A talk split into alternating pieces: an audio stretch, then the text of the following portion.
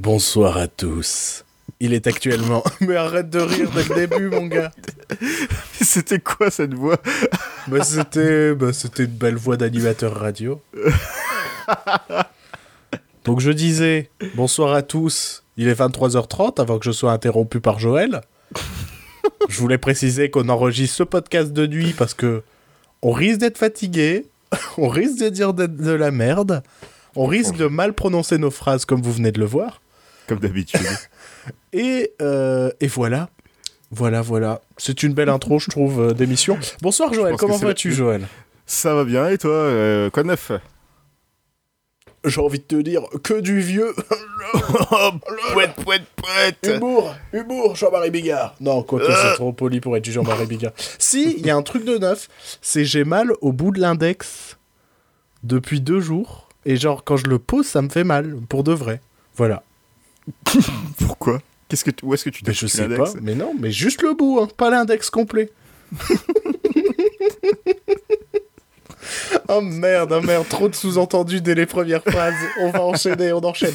Donc Joël, donc je t'ai dit bonsoir, on a dit plein de trucs. Euh, donc j'ai oublié de préciser, ça va être le top 10 de 2016. Et donc ça va être de la joie, de la bonne humeur, des arcs-en-ciel et des papillons. Et des licornes. Mais, Et surtout des petits chatons. mais, je dis bien mais, j'ai reçu un message d'un certain Joël qui m'a dit... Pas mon nom de famille. Bah, tu le biperas au montage. D'accord, voilà. Et là, je vais le dire une deuxième fois. Comme ça, t'es obligé de mettre deux bips. D'accord. Et donc, monsieur Joël m'a envoyé un message pour me dire Mais Bruno, moi j'ai plein de news dont j'aimerais parler cette semaine. Et ben Bah j'ai oui. envie de dire Bah vas-y, présente-les tes news. Moi je. Vas-y. D'accord. Je commence par euh, l'info qui a été postée, la, la grande exclusivité d'éteindre la lumière. C'est vrai. Le scoop, on peut dire. Le scoop international, c'est qu'on a trouvé l'existence du nouveau film d'Alain Chabat. Alors, On ne sait pas de quoi ça parle, on ne sait pas ce que c'est, mais il existe et il va sortir cette année. moi j'ai même envie de dire On ne sait même pas s'il existe pour de vrai. On Ah, a je juste sais. un titre et le nom d'Alain Chabat qui est associé. voilà, c'est ça. J'ai trouvé ça. Enfin non, c'est pas moi qui ai trouvé ça, c'est notre investigateur spécial. Enfin bref, j'ai trouvé ça sur euh, le site officiel de Gaumont, donc euh, le distributeur. Ils, a- ils avaient ça dans leur catalogue. On On verra bien. sait pas plus. Moi je, moi, je pense que si le film s'avère vrai, les gens du, du futur qui écouteront cette émission dans le passé se diront Putain, ces mecs-là, c'était des génies en fait. des génies incompris, des avant-gardistes. voilà. C'est le seul moyen de rebondir sur cette non-news, étant donné qu'on a juste un titre et le nom d'Alain Chavalier. On va pas faire 5 minutes dessus, donc on va enchaîner Oui. sur notre news peut-être. Donc, euh, en parlant d'Alain Chabat, tu te souviens du meilleur Astérix de tous les temps? Bien sûr, Astérix. Mission Cléopâtre. Non, je sais pas, je cherchais une vanne et j'ai pas trouvé. D'accord. Voilà, c'est Eh pour ça que j'ai bugué. bien, on va, avoir on va avoir droit à un nouvel Astérix en live. Ouais, Et le nom qui est favori pour la réalisation, ouais. c'est ce, ce grand réalisateur de comédie française, c'est Fabienne Antoniente. Pourquoi tu l'appelles Fabienne? Pour que ce soit Je- plus ridicule? Voilà, c'est ça. Bah c'est Fabien quoi, c'est un fou. Non, non, non, c'est Fabienne. C'est vraiment Non, elle- Fabienne? Non, je sais pas, je sais pas, je fais la liaison parce que je suis un connard. Et... Donc, euh, on aura droit à Antoniente, le mec qui nous a. qui est responsable de camping et de disco et de. Jet Set, ma gueule.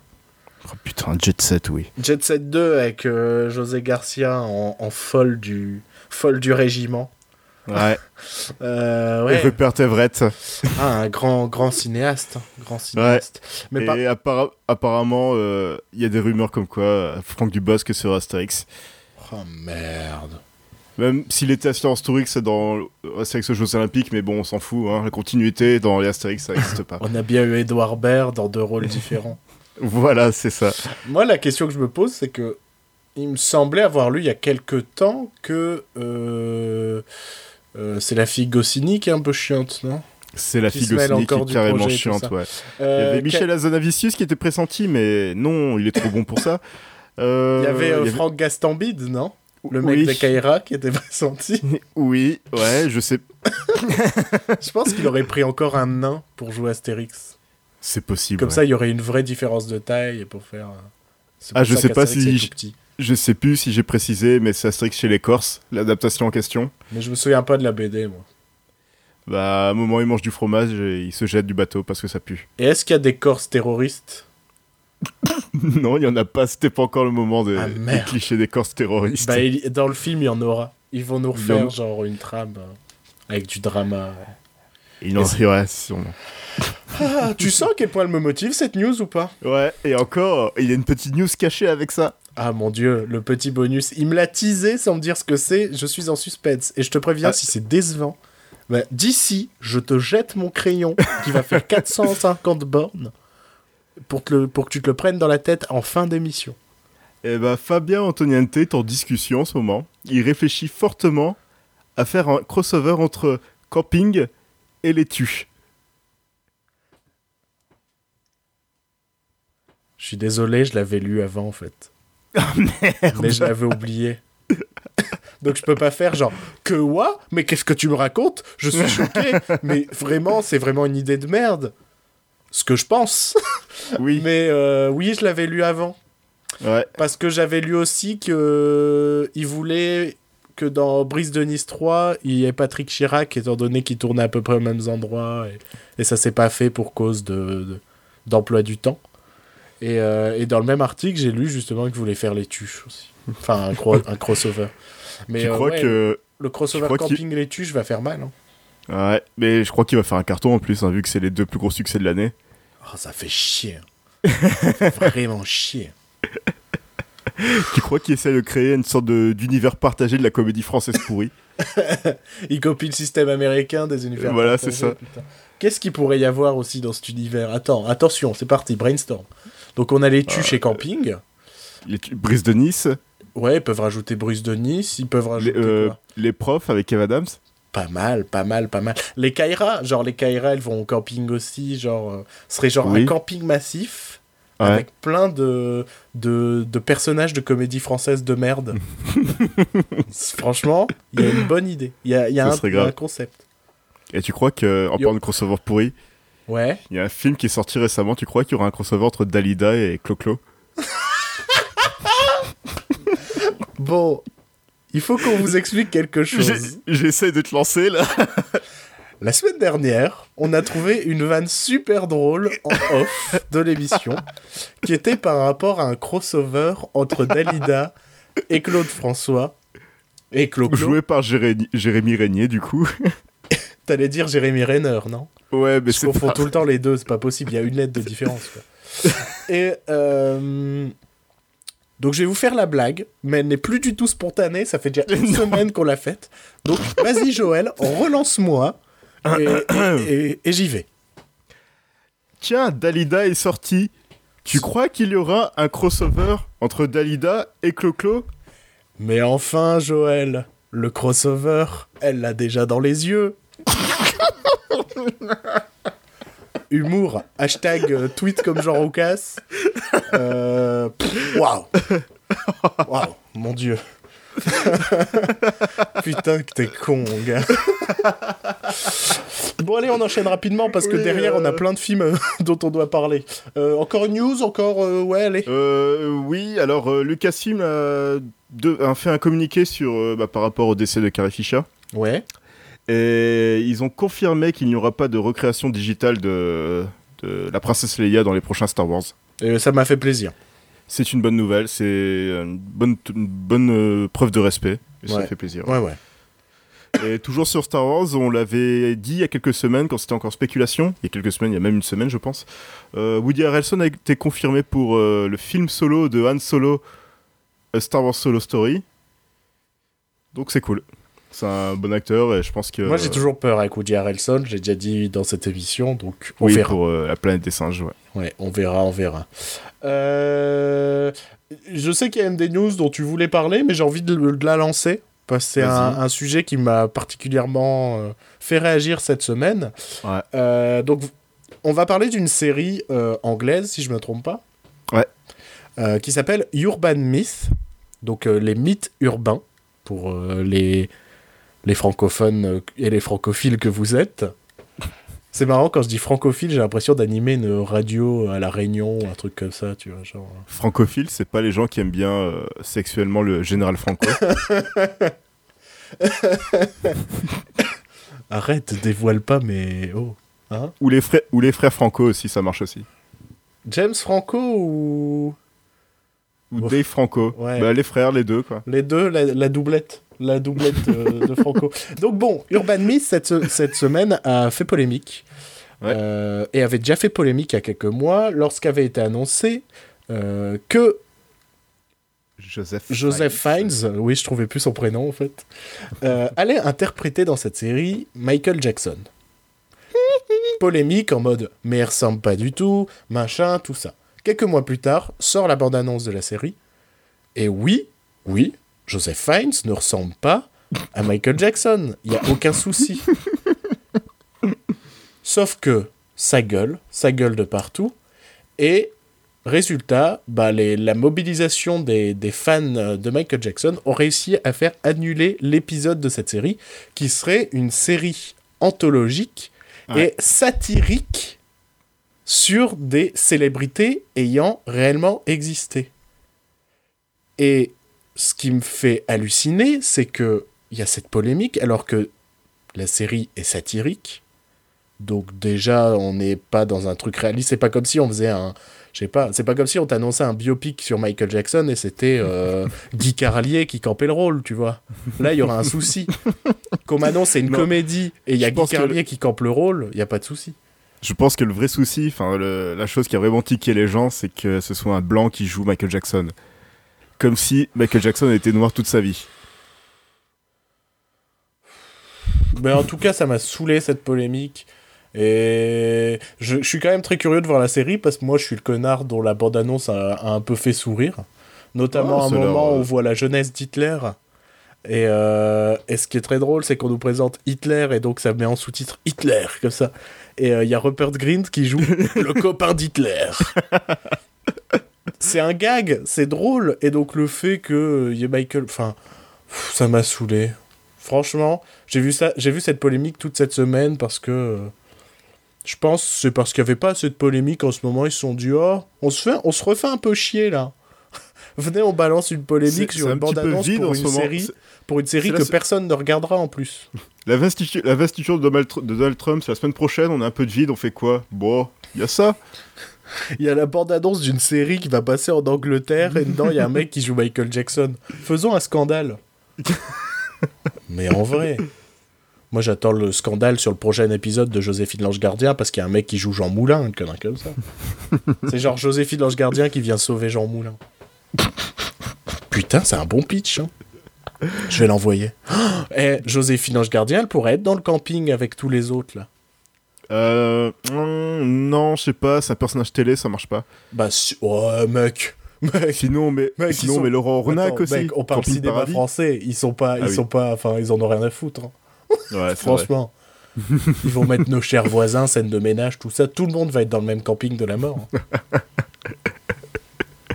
hein.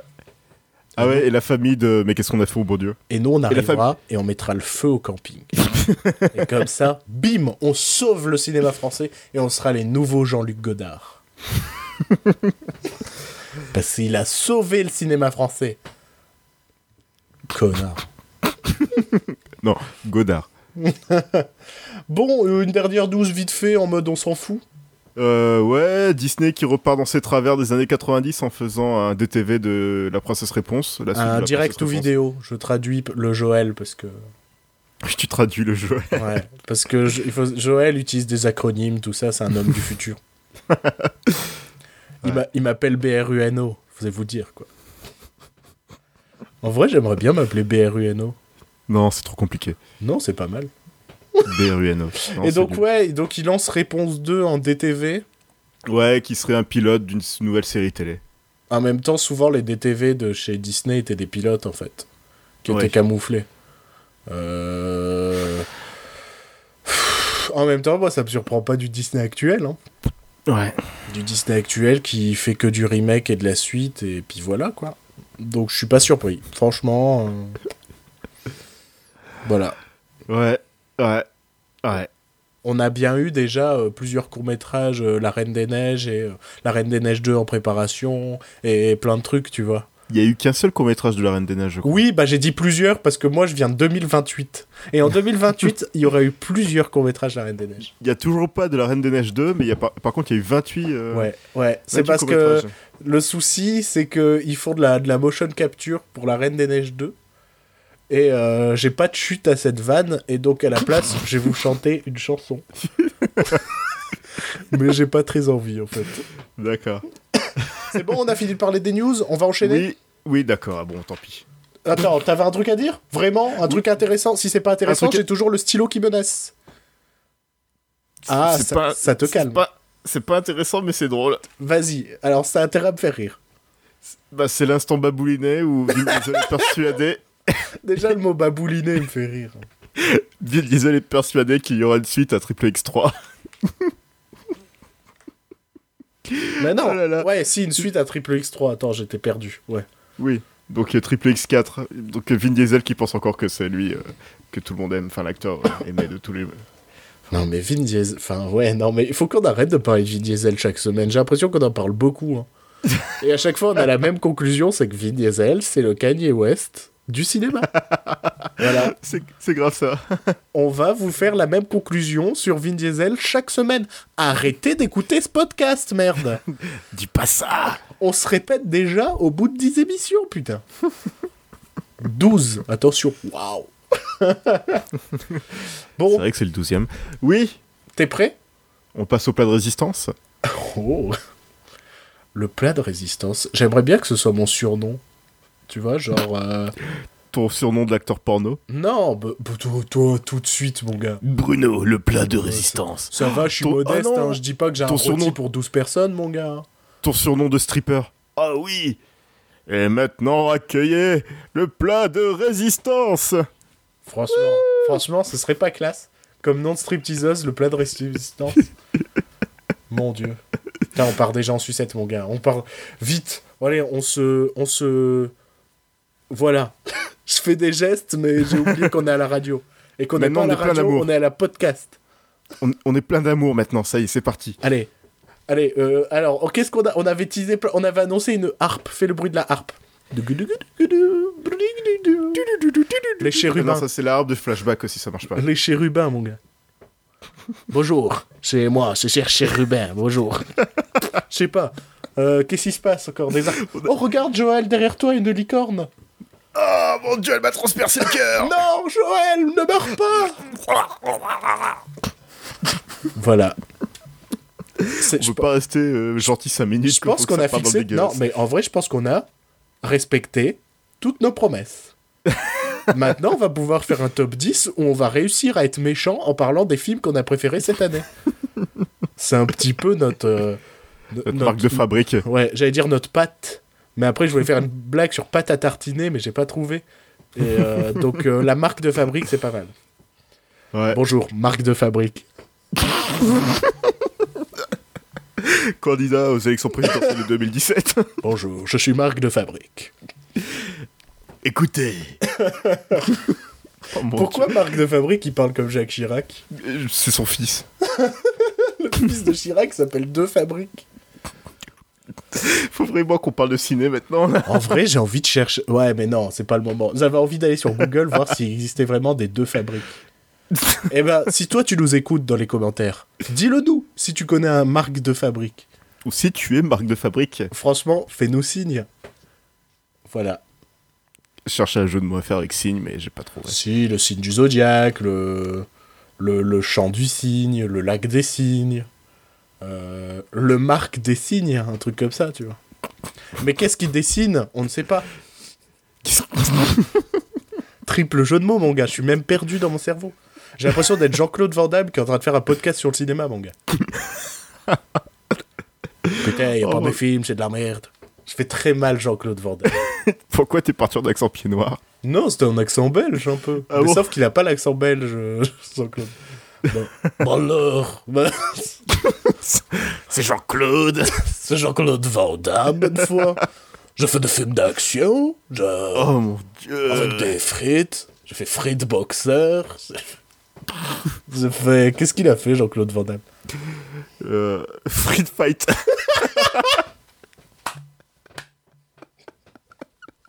Putain, les blaireaux, quoi Oh, la vache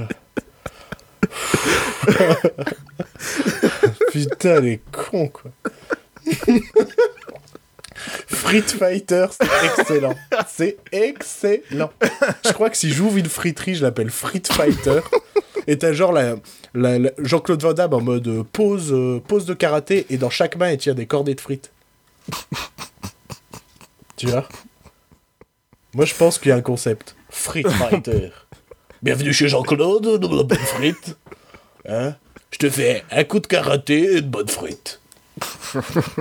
Et puis sur tes frites, je te mets de la sauce samouraï.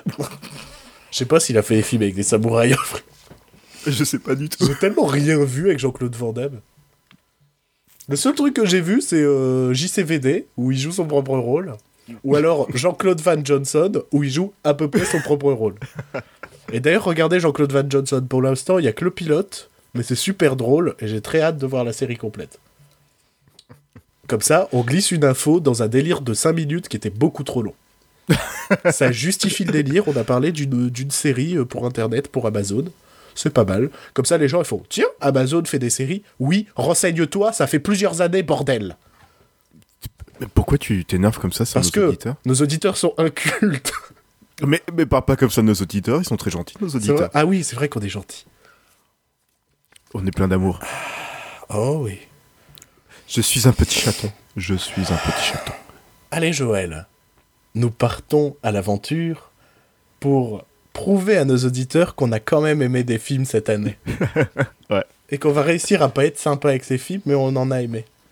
Et donc, on fait comme la semaine dernière, c'est-à-dire le foutoir de deux par deux et qu'en fait on ne comprend rien. Mais je pense que ça a bien marché la semaine dernière, donc Moi, on va continuer sur je ça. trouve aussi que ça a bien marché. Et donc, bah, je te propose de commencer. Quel est pour toi le dixième meilleur film de l'année? Alors je ne sais pas si tu l'as remarqué, mais je l'ai teasé depuis le début de l'émission. Non, j'ai pas vu. Je suis un petit chaton. Il y a eu des films avec des chats cette année?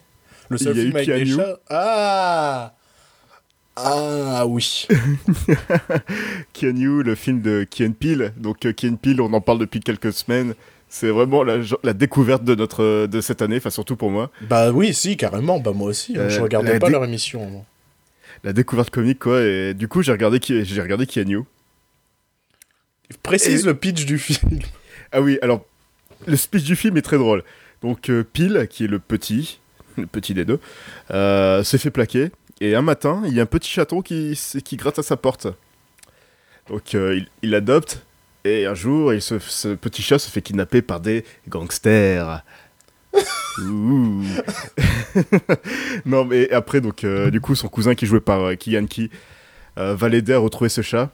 Et ça part dans un délire entre les, les gangsters, enfin les, les gangs. Enfin, ça, ça part dans les guerres de gangs, tout ça, c'est très drôle. Ouais. Et je me suis beaucoup marré devant ce film. Euh, je sais pas quoi dire en fait, parce que. Bah en fait, c'est souci. Souvent, quand on aime bien un film, on sait jamais quoi dire. Mais oui, non, mais c'est le film part dans son délire jusqu'au bout, donc euh, vraiment cette, re- cette recherche du petit chaton entre les deux. Ce qui me ferait très rire aussi dans ce film, c'est que il y a aucun moment son cousin se dit que c'est pas normal, d'aller- c'est c'est juste un petit chat, on s'en fout quoi. Il est vraiment à fond dedans, à fond dedans avec lui. Il va l'aider jusqu'au bout quoi. Il- C'est D'accord. c'est ça qui est très Faudrait drôle. que je le mette chez nous. Il est sorti comment Directement en VOD Un truc comme ça En VOD, ouais, c'est comme ça que je me suis ouais. procuré. Oui, bien sûr, Joël. Tu as payé combien 3 euros. 2,99€ Eh ben, sur YouTube. Tu prouveras en publiant la facture sur Internet. Je sais même pas s'il y a des factures. Enfin, si, enfin, bien sûr, il y a des y a factures. des- Je- mais- moi, je ne évidemment vois, qu'il y a des je vois factures. des films qu'en VOD, bien évidemment. je, je- je paye euh, les films que je vois sur Internet. les vrais, les vrais, les vrais. Euh, ouais, mais moi aussi, il faut, faut que je le vois parce que euh, on a découvert un plus ou moins Key Peele en même temps. Ouais. Et c'est vrai que c'est super drôle, quoi. Et, et que je suis très curieux de voir ce que donne le, leur premier film euh, avec eux deux en vrais rôles principaux, quoi. Et, qui et en plus, il n'y a pas eu assez de comédie cette année. Enfin, de bonnes comédies, il n'y en a pas eu cette année. Moi, j'en ai quand même Enfin. deux dans mon classement.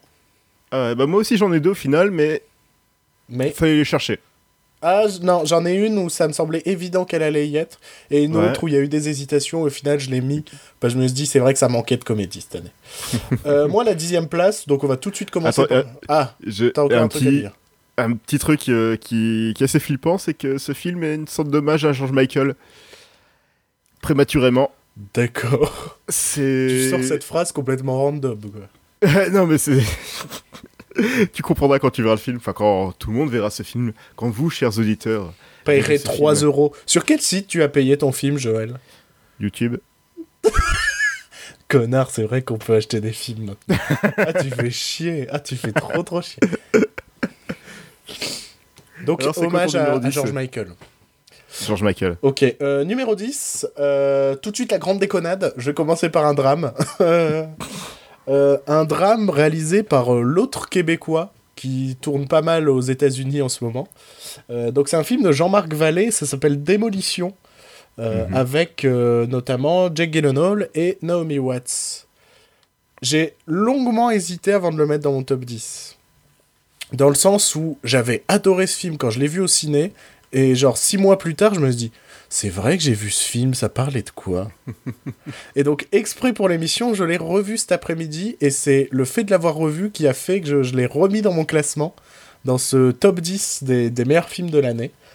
Euh, Démolition, ça parle de quoi? Ça parle d'un- d'un d'un mec dont la femme vient de mourir dans un accident de voiture.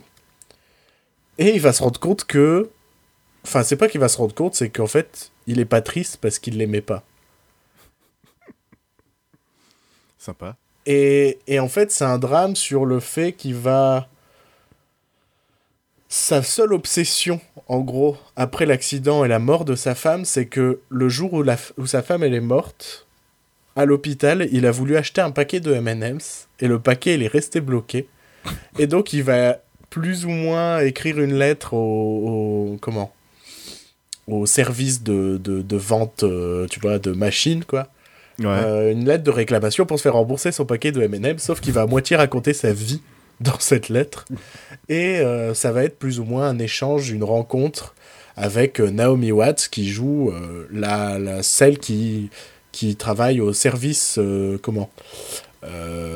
J'allais dire service public, mais c'est pas du tout ça, relation client en tout cas. Euh, dans, pour cette compagnie, donc c'est plus ou moins cette relation épistolaire puis téléphonique entre ces deux personnes. C'est pas une histoire d'amour, je vous préviens, il y a pas, non, non, c'est vraiment comment, euh, au final, euh, il va vivre son deuil à sa façon. Et le titre Démolition a bien évidemment du sens avec ce qui se passe dans le film. Mais étant donné que c'est un film qui a très très peu d'histoire, et c'est aussi pour ça qu'il s'est un peu fait détruire, enfin pas complètement, mais il a pas mal divisé dans le sens où il a très peu d'histoire, et c'est plus un film sur euh, la psychologie d'un personnage, on va vraiment suivre ce personnage, et le but du spectateur va essayer d'être de comprendre ce personnage, quoi. Parce qu'au début, quand tu vois un mec qui pleure pas alors que sa femme vient de mourir, c'est un peu bizarre. Tu te dis, mais qu'est-ce que c'est que ce connard? Et au fur et à mesure, tu vas peut-être un peu t'attacher et essayer de comprendre. Et il y a une vraie évolution aussi dans la psychologie du personnage. Après, en termes d'histoire, il y a des trames qui ne sont pas achevées. Il y a plein de choses comme ça, mais c'est pas, c'est pas le propos du film du tout. Et c'est pour ça que ça m'a vraiment touché. Je... Là, même en le revoyant, j'ai eu, mes j'ai eu les... les larmes au bord des yeux euh, par moment. Oh. Euh, euh, Joël, je pense que ça te plaira pas. Parce que euh, c'est vraiment, il n'y a aucune histoire. Enfin, il n'y a pas beaucoup plus que ce que je vous ai déjà raconté là. C'est pour ça que je préfère juste vous dire que Démolition, ça a un rapport avec ce qui se passe dans le film, mais je vous dis pas euh, quel est ce rapport. Euh, parce que sinon, bah ça y est, vous connaissez tout le film. Donc euh, moi, ça m'a vraiment touché, j'ai vraiment aimé, et, et, et ça prouve que bah, Jean-Marc Vallée, c'est aussi un, un bon réalisateur, qui est peut-être moins ambitieux que, euh, que euh, Denis Villeneuve, d'un point de vue technique, mais alors d'un point de vue du montage, euh, ses films sont canons, mais vraiment. Et c'est encore le cas de ce Démolition.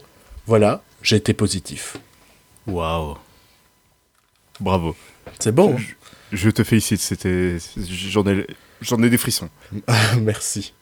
Et toi, la neuvième... Alors, à la neuvième place, Joël? À la neuvième place, j'ai Star Trek Beyond. Quel est con Mais le gars, Mec, on n'a pas les droits, on va se faire déglinguer. C'est affiché midi. Mais le gars, il a préparé sa vanne. Mais il a préparé sa vanne. Et en plus, je suis convaincu qu'on va être trois à comprendre cette vanne. Mais euh, d'accord. Qu'il est con. Je, je suis en train de bugger sur le gars qui prépare une vanne aussi médiocre, quoi. Et donc Star Trek Beyond. Donc film de Justin Beyond. Lin. Star Trek Beyond et pas Star Trek sans limite, qui est un titre pourri. Ouais. Euh, bah, ce que j'ai beaucoup aimé dans ce film par rapport à, à- au précédent qui était Star Trek Into Darkness, Ouais. c'est que euh, parce que j'ai vu les bon je, je veux pas dire que je suis un grand fan de Star Trek je n'ai vu que les dix premiers films enfin j'ai vu que les films.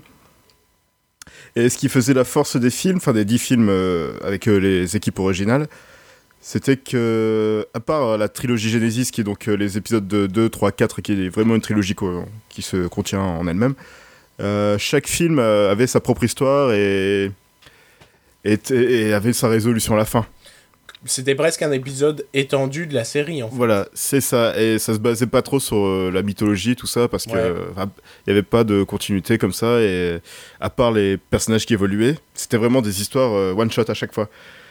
Et le problème de Star Trek Into Darkness, c'est qu'elle se basait trop sur euh, justement le, la mythologie de Star Trek.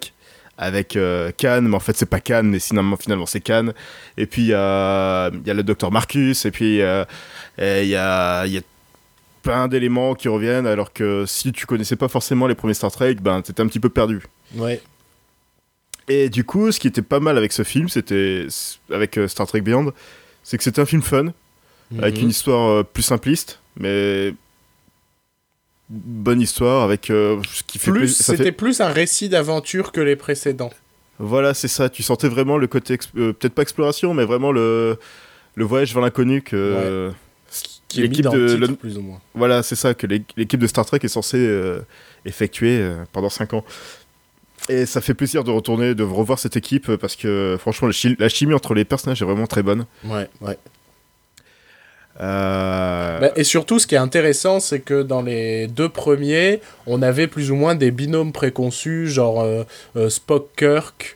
Spock, euh, Kirk, euh, euh, McCoy euh, et, et Kirk. Ouais. Et, McCoy et Spock. Enfin, il y avait déjà le trio McCoy, Spock et Kirk qui est déjà le trio un que peu. là, ils se sont amusés à un peu euh, splitter les, les gens qu'on voyait tout le temps ensemble et à Ouais. faire de, de, de- plus ou moins de nouvelles relations entre deux personnages qui traînaient pas forcément ensemble. Ouais. Et je trouve que ça marche vraiment bien dans le film et ça fait qu'il y a étonnamment, alors qu'ils sont tous séparés sur une planète, faut préciser que ils ont un accident plus ou moins hein, et se retrouvent plus ou moins séparés sur une planète. Et ce qui fait que bien qu'ils soient tous séparés, il y a un vrai sentiment de d'équipage et que euh, et et t'as tous envie qu'ils se retrouvent et qu'ils et arrivent à faire euh, le truc ensemble et battre le méchant du film tout ça et, euh, et ça marche plutôt bien je suis d'accord ouais. Ouais. Voilà. ah t'as rien de plus à rajouter? Bah si, euh, Justin Lin a fait une- un bon boulot au niveau de sa réalisation. c'est pas, ouais il a fait le job quoi. Il y avait certains points qui étaient assez intéressants. Enfin, j'ai bien aimé le plan d'introduction de la, euh, de la plateforme, enfin du vaisseau York- Yorktown. Bah, il y, a que- des- il y a des petits plans séquences, des petits trucs qui font que euh, tu sens que ça a été un, un temps soit peu réfléchi, quoi. Ouais, voilà. Et c'est rare des bons blockbusters fun, juste avec euh, une aventure comme ça, c'est assez rafraîchissant. Oui, c'est ça. C'est que c'était tellement beaucoup plus simple que le précédent que ça a fait du bien, en fait. C'est un film. Ouais, voilà, c'est ça. L'histoire, elle est toute simple. Et donc, j'ai vu que c'est fait bâcher sur le film en mode Ah, le scénario est dégueulasse. Non, non, c'est il est tout simple et ça fait plaisir de voir un film tout simple. Et en plus, il n'est pas mal écrit. Bah non, c'est Dans le ça, sens où il y a un truc que j'aime beaucoup, c'est le foreshadowing. Donc c'est le fait d'introduire des, petits des petites choses au début euh, du film et tu penses que ça sert à rien. Le ce film-là en est bourré.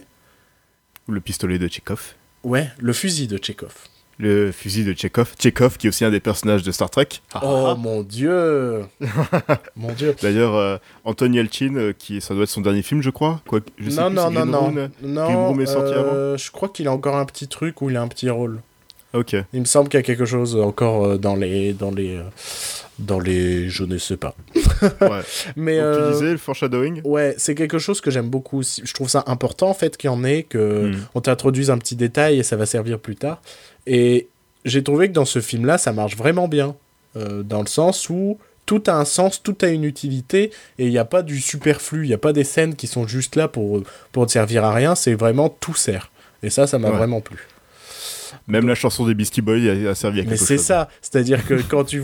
Enfin, c'est ça, c'est on te dit, Je- putain, il y a une chanson des Beastie Boys dans le Je film. me rappelle, ouais, je me rappelle quand le, premier trailer est sorti avec cette chanson, ça avait gueulé du genre, Oh, mais non, c'est Ouais. pas Star Trek, c'est quoi cette chanson? Et dans le Mais film, oh ça marche trop bien. Dans le film, ça a une logique. C'est une scène drôle. Et en plus, ça sert. Enfin, top. Franchement, j'ai beaucoup aimé. Ça a été écrit par Simon Pegg. Voilà. Donc, c'est un petit peu quelqu'un qu'on aime bien dans cette émission.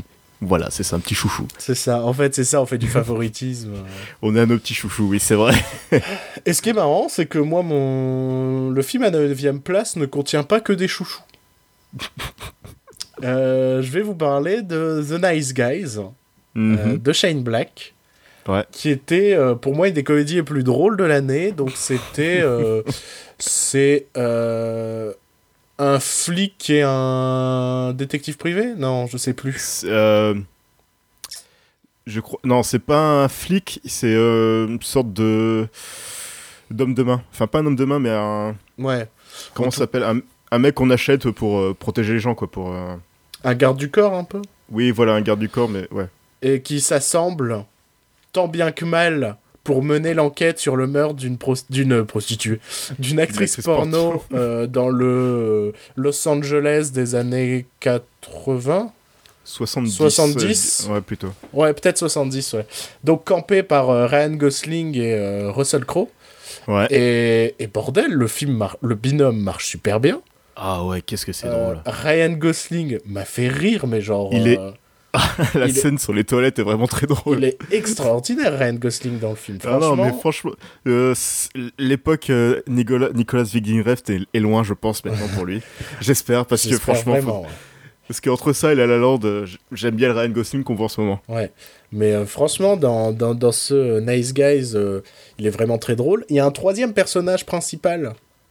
Ouais. Je sais pas si on le spoil. Parce que au, fi- au final, quand on te le présente, tu penses pas que c'est un personnage important. Et au final, ben. Si. On peut, on peut le dire. Ouais. En gros, il y a la fille de euh, Ryan Gosling Ouais. qui euh, bah, les aide à mener l'enquête. Et donc, il y a une gamine de 13 ans, 14 ans, qui se retrouve dans euh, des soirées mondaines de Los Angeles avec de la cocaïne et des stripteaseuses, tout ça. et, euh, et pareil. Elle regarde un film porno, je crois. Ouais, ouais. Et ce personnage, il marche trop bien aussi, en fait. Ouais, ouais. Et c'est vraiment une des meilleures comédies de l'année. Je me suis marré. L'enquête, elle est cool. Euh, bon, après, c'est écrit par un mec qui sait écrire des binômes au cinéma, étant donné qu'il a écrit les deux premiers L'arme fatale. Oui, il a créé L'Arme Fatale, donc il a, fait les deux il a écrit les deux premiers. Il a écrit aussi, enfin, il a écrit et réalisé Kiss Kiss Bang Bang. Ouais, qui était aussi un binôme de flic. euh, Enfin, c'était- Robert- non, c'est un romancier et un flic. Non, c'était un. Il est pas romancier, Robert Downey Jr. dans le film? Non, non, non, c'est un, c'est un voleur qui Ah, s'est retrouvé dans une audition. Oh, euh, merde, pas du tout, en fait. ça, il s'est retrouvé dans une audition par hasard et du coup, il doit se repasser pour un acteur. Ça fait des années que je l'ai vu, en fait. J'avais pas trop accroché, faudrait peut-être que je le remate. Parce que là, The Nice ce j'ai vraiment, euh, j'ai vraiment particulièrement aimé. La réalisation est cool, le rythme, il est bon. ouais, ouais, ouais. Euh, le bon cast- gros dialogue. Le casting est bon et drôle. C'est surtout ça qu'il faut retenir, c'est qu'on a eu un film vraiment drôle, quoi. et euh, donc ouais, on moi, je, en tout cas, pour le moment, je vous conseille The Nice Guys et je pense que Joël va vous le conseiller euh, pas longtemps après. Peut-être. comment comment on Le- tease Le, le teasing de merde. C'est ça. C'est un petit peu notre spécialité, mon gars. hein. un moment, va- je te regarde dans les yeux et je te dis le cas de vérité. hein. On tease, mais c'est de la merde, en fait. hein. Euh, à la huitième place, moi, euh, j'ai mis un film que j'attendais absolument pas. Mais genre pas Ouais. du tout, mais genre euh, rien à foutre. Mais vraiment. Enfin, je savais qu'il y avait une certaine hype aux États-Unis et que le film avait cartonné. Quand il est sorti chez nous, j'y suis allé euh, le voir plus ou moins par hasard, en mode bon, je vais pas mourir bête. Et au final, euh, je l'ai pas regretté et c'est Creed. Ah putain, je devais le regarder aussi. J'avais oublié ça. Donc Creed de, de Ryan Coogler, le réalisateur de Fruitvale Station, quelque chose comme ça.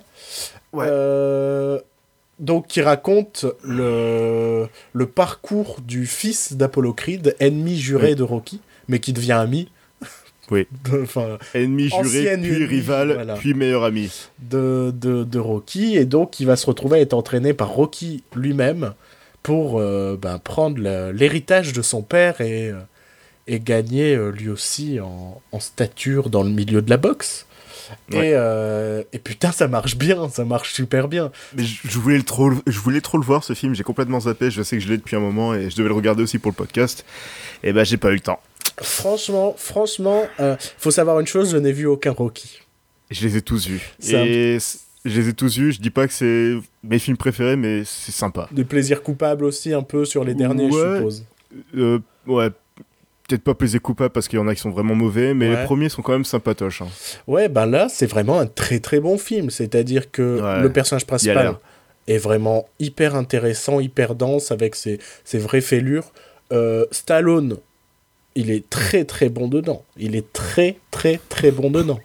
Euh, en, mentor, en, en, ben, en, boxeur qui a vieilli et qui a pas forcément très bien vieilli parce qu'il a pris des coups dans sa vie et que et que bah voilà puis qu'il a le physique de Sylvester Stallone aussi euh, euh, les scènes de combat dans mon souvenir je crois qu'il y en a deux en plan séquence je crois. ouais, apparemment, il y a un gros plan séquence qui a l'air complètement ouf. Et il y a un, ouais, exactement. Il y a un plan séquence extraordinaire. Vraiment. Oh là là. Euh, vraiment, il y a tout un combat en plan séquence qui, est hyper haletant. La bande originale, elle est trop trop bien. Mais vraiment. Euh, après, il y a forcément des gens qui vont râler parce que c'est un peu comme l'était Star Wars 7, c'est un peu un soft reboot il y a des clins d'œil, il y a des séquences. J'ai jamais vu Rocky et pourtant je reconnais des séquences cultes de Rocky un peu dans ce film. Mais elles sont plus là en clin d'œil, c'est-à-dire qu'après la trame essaye d'être un peu différente. Mais euh... mais merde quoi, je suis allé voir un film sur la boxe et j'ai bien aimé quoi. Et, j'étais vraiment pris dans les combats en mode oh putain et la violence des coups elle y est et euh, non très très bon film, vraiment très très très bon film. Huitième place, Joël. Ouais, bah. euh, donc, euh, moi, c'est Doctor Strange. Ouais. J'ai pas grand chose à dire parce qu'on a fait tout un podcast. C'est ça, on, a, on va pas en rajouter.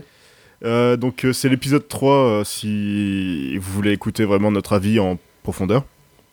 Du coup, j'ai mis ouais, Doctor Strange dans mon top 10. C'est un peu ma manière de donner un sticker à Marvel parce qu'ils ont fait du bon boulot. Non, ils ont fait. Moi, moi c'est malheureusement Démolition qui l'a jarté de mon top 10. Ouais. Euh, mais euh, ouais, euh, Doctor... ouais, Marvel a vraiment fait du bon taf, clairement, clairement. Et ils ont fait un, un, un, blockbuster où t'as pas, pas trop l'impression qu'ils te prennent pour des cons. L'esthétique, elle est différente, alors que ce qui est très marrant, c'est que Scott Derrickson, quand il l'avait annoncé au casting, je fais laisser tomber, Sinister, c'était de la merde. et bah, il m'a agréablement surpris, quoi. Enfin, j'ai vraiment trouvé la réal très cool, euh, et, et, pour le coup, je crois que c'est la première fois qu'il y a un Marvel qui a une vraie patte esthétique, un tant soit peu différente des autres.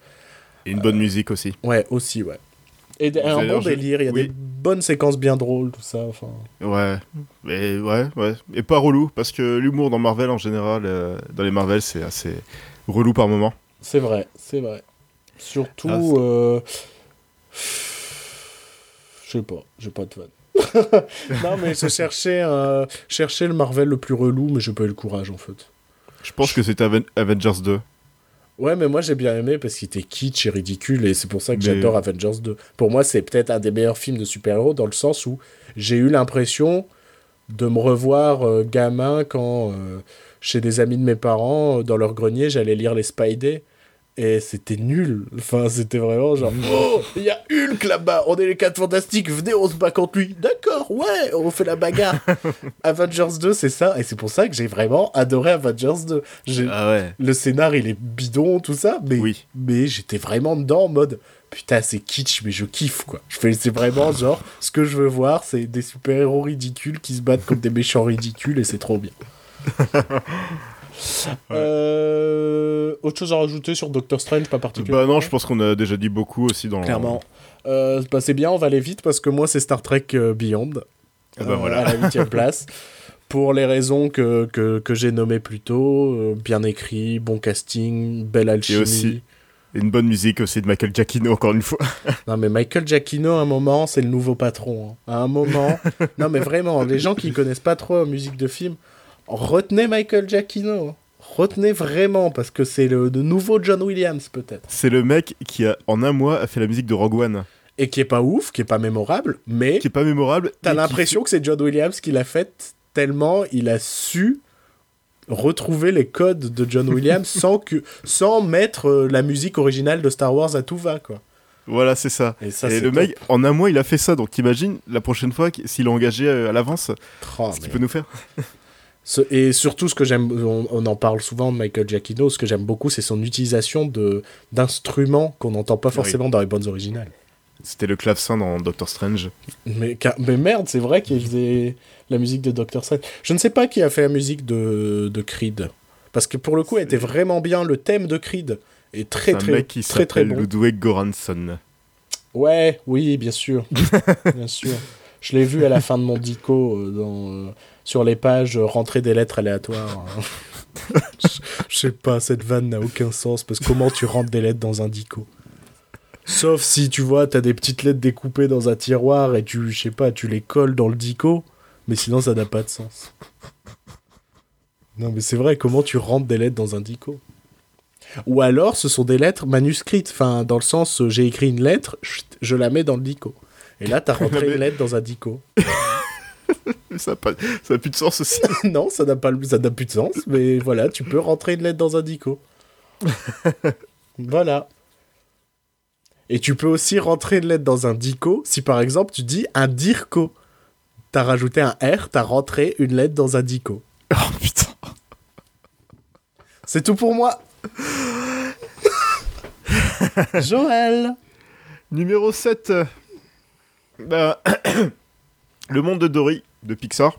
Donc, euh, Tu sais quoi. C'est mon numéro 7 aussi. yeah Putain, on est connecté. On a le, on a le Wi-Fi entre nous. Euh, ouais. Donc, c'est vraiment une excellente suite à Nemo. Ouais. Et ce que j'ai bien aimé, c'est qu'ils partent vraiment à l'opposé de ce qu'était Nemo. Donc, euh, Nemo, c'était vraiment cette aventure dans, dans tout l'océan, tout ça. Et là, ça se passe dans un, dans un, dans un parc aquatique. Mm, mm, mm. C'est tout. Enfin, dans un zoo aquatique, et c'est tout. Faudrait Et- peut-être que je revoie des mots. Mais moi, je me demande même si j'ai pas préféré un Nemo. Je sais pas, je dirais peut-être pas ça. Parce que le souci que j'ai avec des films comme Nemo, c'est que ce sont des, des films de rencontre. C'est j'arrive à un endroit, je rencontre un personnage, il est farfelu, on a fait une petite connerie, on avance. Tu vois? En Ouais. tout cas avec le personnage de, de Marin dans le, dans le premier. Donc, euh... Ce qu'il y a, c'est que le personnage de Marin était relou. Enfin, c'était Oh non, quelqu'un de relou. Oh là là, il est bizarre. Oh, j'aime pas les gens Voilà. bizarres. Oh, laissez-moi tranquille. Donc c'est pour ça que je me demande si j'ai pas préféré le deuxième. Ne serait-ce que pour le personnage du poulpe, qui Ouais, est et extraordinaire. J'ai adoré le personnage du poulpe. pour moi, le meilleur personnage, c'est quand même le lion de mer qui s'appelle Gérard. Oh putain, Gérard Je pense que celui-là, c'est vraiment. Il fait partie de mon panthéon des personnages Pixar maintenant. C'est vraiment. Je sais pas, il est. Dès que j'ai- j'ai vu sa tête, je me suis dit J'adore ce, j'adore ce lion de mer. Ah non, mais Gérard, mais la tête de Gérard. C'est mon nouvel héros. Alors tapez Gérard, le monde de Dory, si vous ne savez pas de quoi on parle. Il s'appelle bien Gérard. hein. En VF, il s'appelle Gérard. En VO, il s'appelle Gérald. Ouais, ok.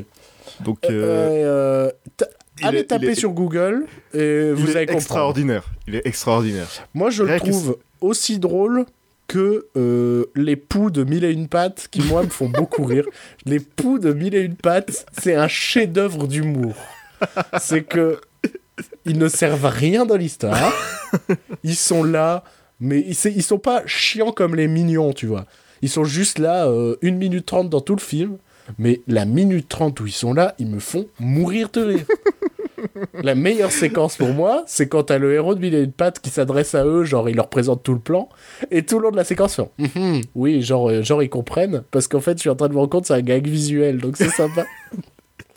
et à peine ils se cassent, ils font On sent les épaules.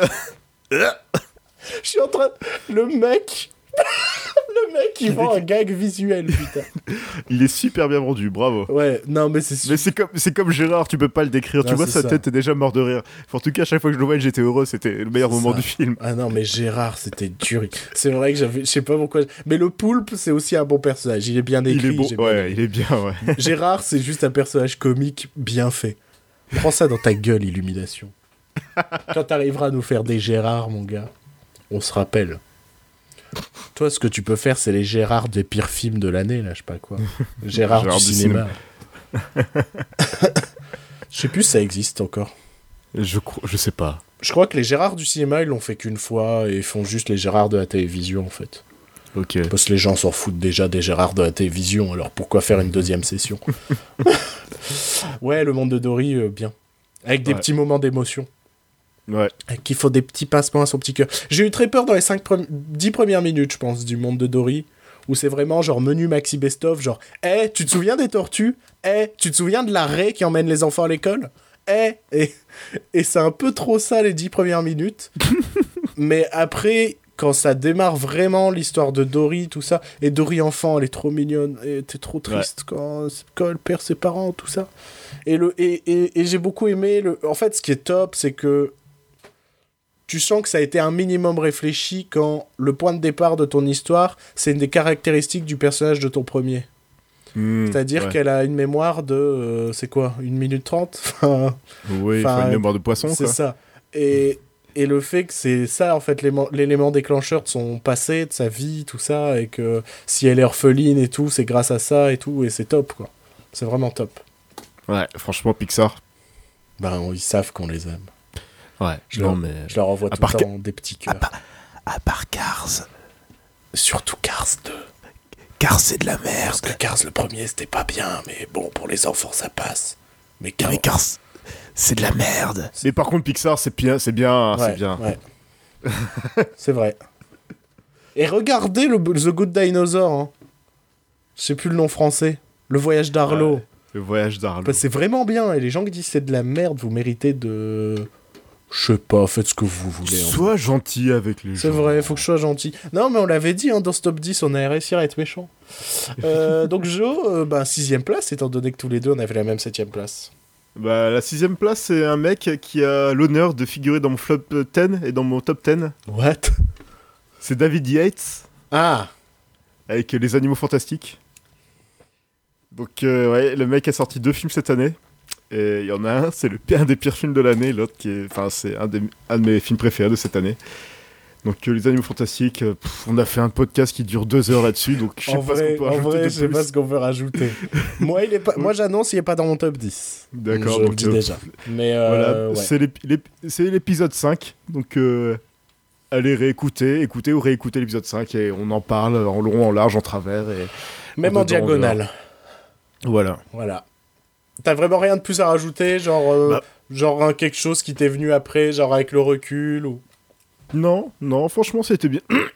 Pardon, non, c'était bien. J'ai j'ai hâte de voir la suite. T'as pas boudé ton plaisir. Voilà, c'est ça. Je suis content de retrouver, dans le, de retrouver le monde de Harry Potter, qui a fait toute mon adolescence. Oh. Et moi qui a fait mon enfance, parce que je suis jeune. Hein? Hein, monsieur Bip? Bah, J'ai commencé à lire, j'avais 10 ans, c'est pas de ma faute. Ouais, c'est ce qu'on dit. Euh, alors, sixième place. Attends, non, on est où?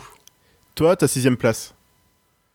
19... Parce que- Non, je crois qu'on a, on a, à un moment, on a chié dans la colle, mon gars. Parce que notre septième, c'était le monde de Dory. Oh, En fait, je me suis trompé. Attends, 10, 9, 8, 7. Ah non, bah non, bah, j'ai dit Star Trek sans limite. Ouais. À la septième... Bah ça, c'était ma septième place. Ah bon? Ouais, Bah, ma septième place, c'était le monde de Dory. bah... Et heureusement qu'on avait prévenu qu'on allait se chier dans la colle à un où est-ce moment. qu'on- Où est-ce qu'on a chié dans la colle? Bah, je sais pas, parce que j'ai dit que le septième, c'était le monde de Dory, t'as dit que c'était le, ton septième aussi. Ah mais non, c'est parce qu'en fait, sixième, c'est à toi de commencer. D'accord. En fait, septième, j'avais commencé et j'ai dit euh, c'est Star Trek sans limite. Et donc Ah ouais. sixième, c'était à toi. Et ton sixième, c'était le monde de Et Dory. sixième, c'était le monde de Dory. Donc on passe déjà au cinquième. C'est pas grave. Putain, euh, on a vraiment un souci. On sait pas On compter jusqu'à 10. On est vraiment des gros blaireaux. Alors, Bah, mon numéro 5, c'est The Nice Guys. j'ai cru que t'allais dire c'est Chanel. C'est Voilà, une belle Voilà. vanne, une belle vanne. Donc The Nice Guys, ouais, bah rien de plus à rajouter, je suppose. Bah, non, non, voilà. Regardez-le, c'est marrant. Si vous voulez une bonne comédie, c'est peut-être pas full familial parce que il y a quand même des paires de nichons. Non, non, hein. non, non, non, non. Et il y a de la cocaïne, et il y a de. Je crois que c'est R aux États-Unis. Ouais, c'est quand même. euh, Ouais, les propos sont assez crus aussi. euh.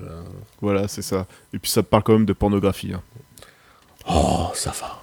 Et la pornographie, c'est mal. hein. Je connais un, un futur président de la République qui va régler cette affaire-là. Qui ça? Il s'appelle Henri. Ah putain, lui, d'accord. Franchement, je, je rêve de savoir s'il a eu au moins une signature. tu vois Et je veux savoir qui c'est. Ah bah carrément, c'est un maire qu'il faut lyncher aussi, quoi. c'est un truc de fou. Si le mec, il a accepté de signer pour, euh, pour ce fameux Henri qu'on ne va pas nommer, Ouais. hein, Voilà. parce qu'on n'a pas envie de lui faire de la publicité, Non, non, non, non, non. mais c'est un sacré blaireau. D'ailleurs, Joël, que... non. c'est fini. Alors, cinquième Cinquième, ton cinquième. Alors, mon cinquième, alors, ma cinquième place, elle est là, ma deuxième comédie. Pour moi, c'était le film le plus drôle de l'année. Mhm. C'est euh, Men and Chicken de Anders Thomas Jensen Avec Matt Mikkelsen. avec Mads Mikkelsen, Ouais. qui est euh, un film danois? Le mec, Oui, je qui, pense, le mec ouais. qui a bossé son sujet, qui est en train de chercher sur Google en même temps et qui monte oui, de Matt plus en Mikkelsen est danois, je pense qu'il a fait un film. Euh, alors, attends, je m'en fiche tant que je n'ai pas ma réponse. Je ne dis pas ce que j'ai pensé du film. Non, pas Allociné, il n'y a pas de bonnes infos là-dessus. Wikipédia. Ben ouais, mais, mais- Ah, Wikipédia, elle est loin. Alors, ouais, danois. Pas mal. Pas mal du tout. Et donc, pour faire le pitch, qui est complètement absurde, c'est l'histoire de deux frères dont le père vient de mourir et en fait, le, père leur apprend qu'il n'est pas leur père. Et que leur vrai père vit euh, retiré sur une île avec d'autres de leurs, frères qui n'ont jamais connu. Et ces frères-là sont un peu tous... euh,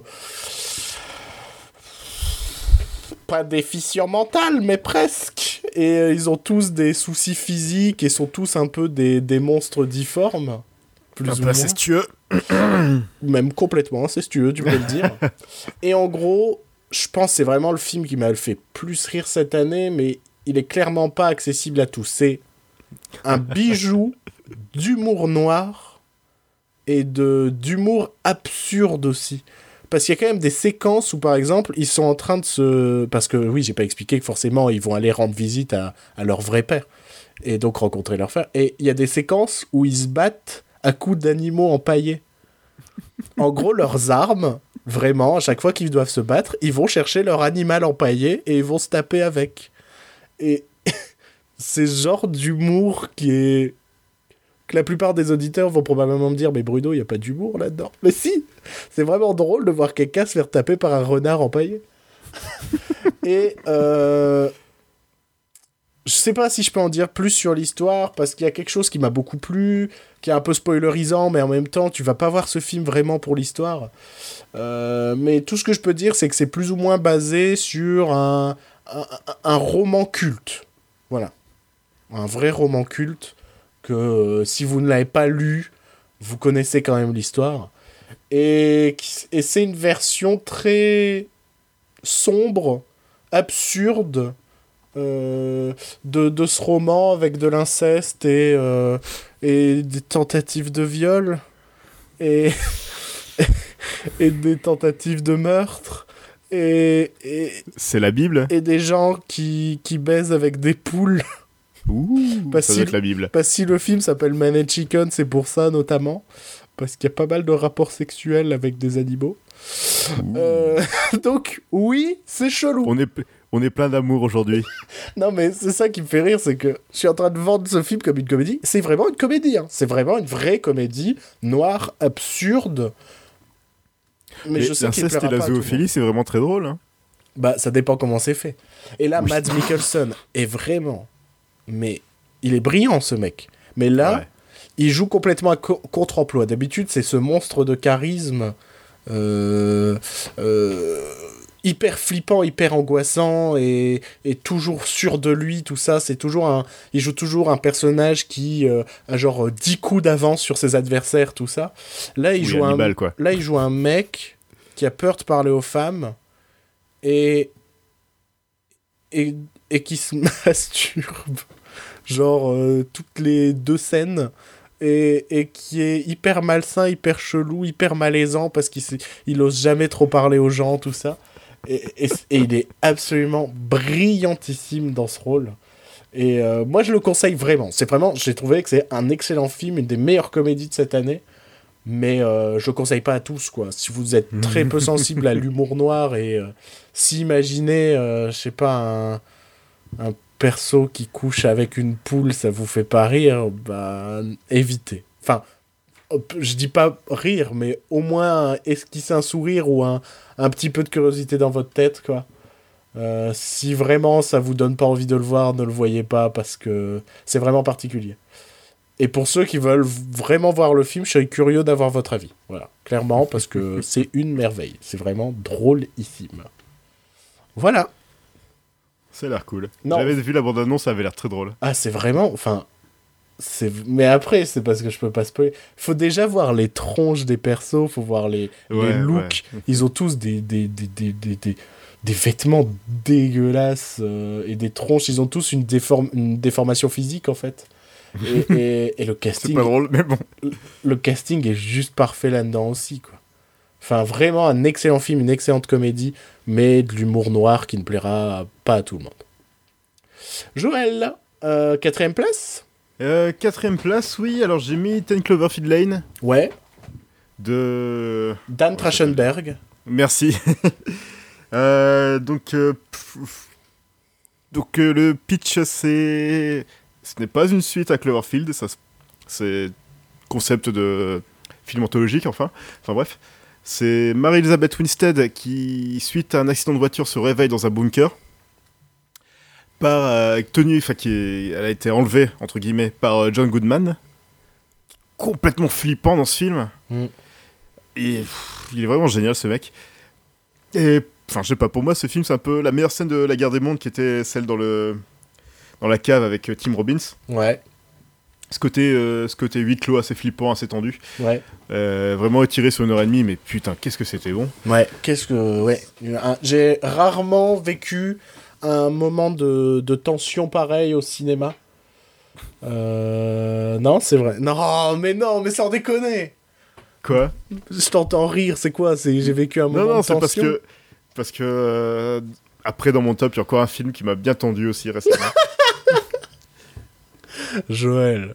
On ne- Quoi, non, non, du soft. tendu dans la, dans la tension. Oui, bien sûr. Voilà. Mais euh, on est vraiment des gosses, hein, on peut plus dire le mot tendre euh, sans rire. Mais euh, ouais. Mais non, ce qui est, ce qui est, ce qui est oufissime, moi je trouve, on va pas se mentir, hein, il risque d'être bientôt aussi dans mon classement, euh, c'est que putain, c'est un premier film quoi. Ouais, ouais. Et le mec, il a écrit, c'est coécrit avec Damien Chazelle, qui a écrit Whiplash Qui était aussi un putain de premier film. et, et qui fait La La Land, enfin qui a réalisé La La Land qui sort dans quelques semaines et et putain mais pour un premier film ça envoie le bois et tu sens le mec qui a bossé, qui a réfléchi, qui sait ce qu'il fait et Ouais. on parle de foreshadowing, ce film est complètement dingue là-dessus, il y a des indices partout tout le temps de ce que va être la suite du film. Euh, le casting il est top, enfin j'étais accroché à mon siège. Vraiment. C'était une expérience dingue au Ouais. ciné où tu te dis, mais, mais merde, qu'est-ce qui se passe euh Enfin, c'est c'est aussi un jeu sur. euh, ben. Comment un, un- un jeu de, de rôle, plus ou moins, où tu ne sais pas qui est gentil, qui est méchant. Enfin, et.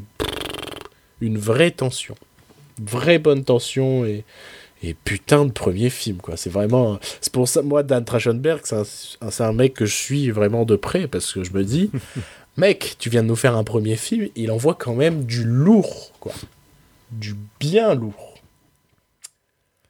Autre chose à rajouter sur Ten Cloverfield Lane? Euh, J'ai envie de voir euh, Marie-Elisabeth Winstead plus souvent dans des films de genre comme ça. Pareil. Vraiment en lead. Ben, en vrai, elle Euh, serait une excellente Hélène Ripley. C'est ce que j'étais, c'est ce que je me suis dit, c'est que franchement, elle, me rappelle Sigourney Weaver. Mais très Euh, clairement. c'est- euh, c'est vraiment ce côté, euh, c'est femme badass et charismatique dans un film de science-fiction fantastique qui, qui envoie du pâté, quoi. Enfin, Ah non, clairement, Euh. clairement. Moi, j'aime bien, j'aime beaucoup Marie-Elisabeth Winstead. ouais. Même euh, physiquement, hein, on va pas se le mentir. hein. Mais euh, ouais, non. Ouais. Mais même euh, de manière générale, ce serait une actrice, ce serait intéressant de la voir un peu plus, quoi. Ouais, carrément, ouais. Mais en même temps, c'est pareil pour John Goodman. hein. C'est un mec qu'on voit pas tant que ça et on lui confie pas forcément de très bons rôles. Alors qu'il est excellent, alors ce mec. c'est enfin, les- vraiment un mec excellent. Quand il est très bon, il est vraiment génial, quoi. Ouais. Et euh, l'autre mec est là aussi. Ouais, je ne sais même plus son nom. Mais il fait le taf, hein. mais il fait le taf, hein. en vrai. Oui, en vrai, voilà. j'ai revu le film plusieurs fois, il fait vraiment le taf. Mais euh, Ah non, mais son perso est moins fort, quoi. Oui, voilà, j'ai rien contre lui, c'est juste que, bah voilà, c'est le troisième personnage. C'est ça. Il y a vraiment un binôme qui s'affronte et un troisième qui est là, quoi. ouais. Non, mais c'est vrai. Donc, euh, très très bon film, mais je risque d'en. Enfin, voilà. Il risque d'arriver dans pas longtemps. Euh, on était à quatrième place? Oui. Alors, moi, quatrième place, ça y est, il est temps qu'on passe aux choses sérieuses et qu'on parle cinéma coréen. Ouais. Et euh, donc à la quatrième place, je pense que c'est le film le plus atypique que j'ai vu cette année, le truc le plus dingue, le truc le plus exotique euh, que j'ai vu cette année, c'est The Strangers Ouais. de Na Hong-jin, euh, réalisateur de The Murderer et The Chaser. Et je tiens à préciser là-dessus parce que ce sont deux films que je n'ai pas du tout aimés.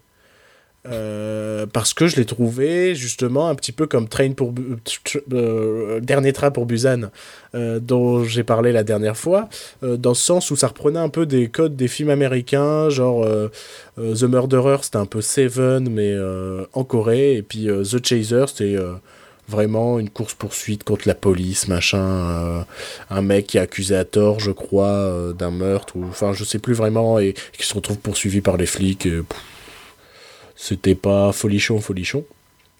Et ce mec là cette année nous a sorti euh, The Strangers qui est on peut pas faire plus coréen je crois comme film.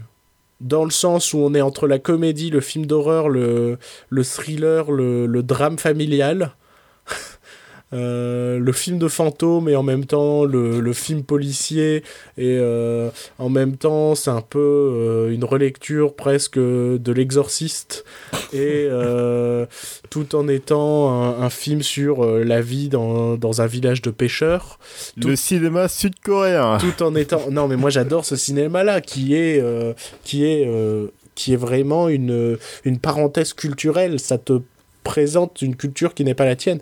Surtout que là bah ça te présente plus ou moins euh, je sais pas si c'est basé sur une vraie légende coréenne ou quelque chose comme ça. Mais en tout cas ça te présente du cinéma fantastique comme tu n'en as jamais vu. Je connais pas d'équivalent de film fantastique qui puisse ressembler à The Strangers. Parce que t'as des séquences euh, voilà où ça montre ce petit village de pêcheurs euh, en Corée du Sud quoi en mode on a un petit village de pêcheurs. Puis t'as une séquence hilarante où ces deux flics qui sont dans leur bureau il pleut dehors c'est la nuit ils sont de garde tout ça. Et, euh, et d'un seul coup il y a un orage et dans un éclair il y a une meuf à poil dégueulasse à la fenêtre. Et en gros ils se mettent à flipper tous les deux comme des cons le courant se coupe. Et c'est une séquence de solitude entre deux flics qui ont trop peur pour regarder si elle est encore à la fenêtre et cette séquence, elle est super drôle. Euh, T'as une séquence plus ou moins euh, d'exorcisme comme je n'en ai jamais vu au cinéma. C'est-à-dire que c'est pas, euh, bah déjà parce que bah, c'est pas du, de un exorciste chrétien déjà, et qui fait que ben j'ai jamais vu une séquence pareille. Enfin, cette séquence-là, elle est absolument dingue au cinéma. C'est un truc, c'était pas épileptique, mais presque quoi. C'était vraiment, mon Dieu, qu'est-ce que je suis en train de voir? J'ai jamais vu ça de ma vie.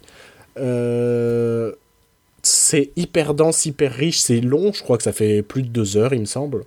Donc ça peut être un peu longué de ci, de là, comme tous les films de plus de deux heures.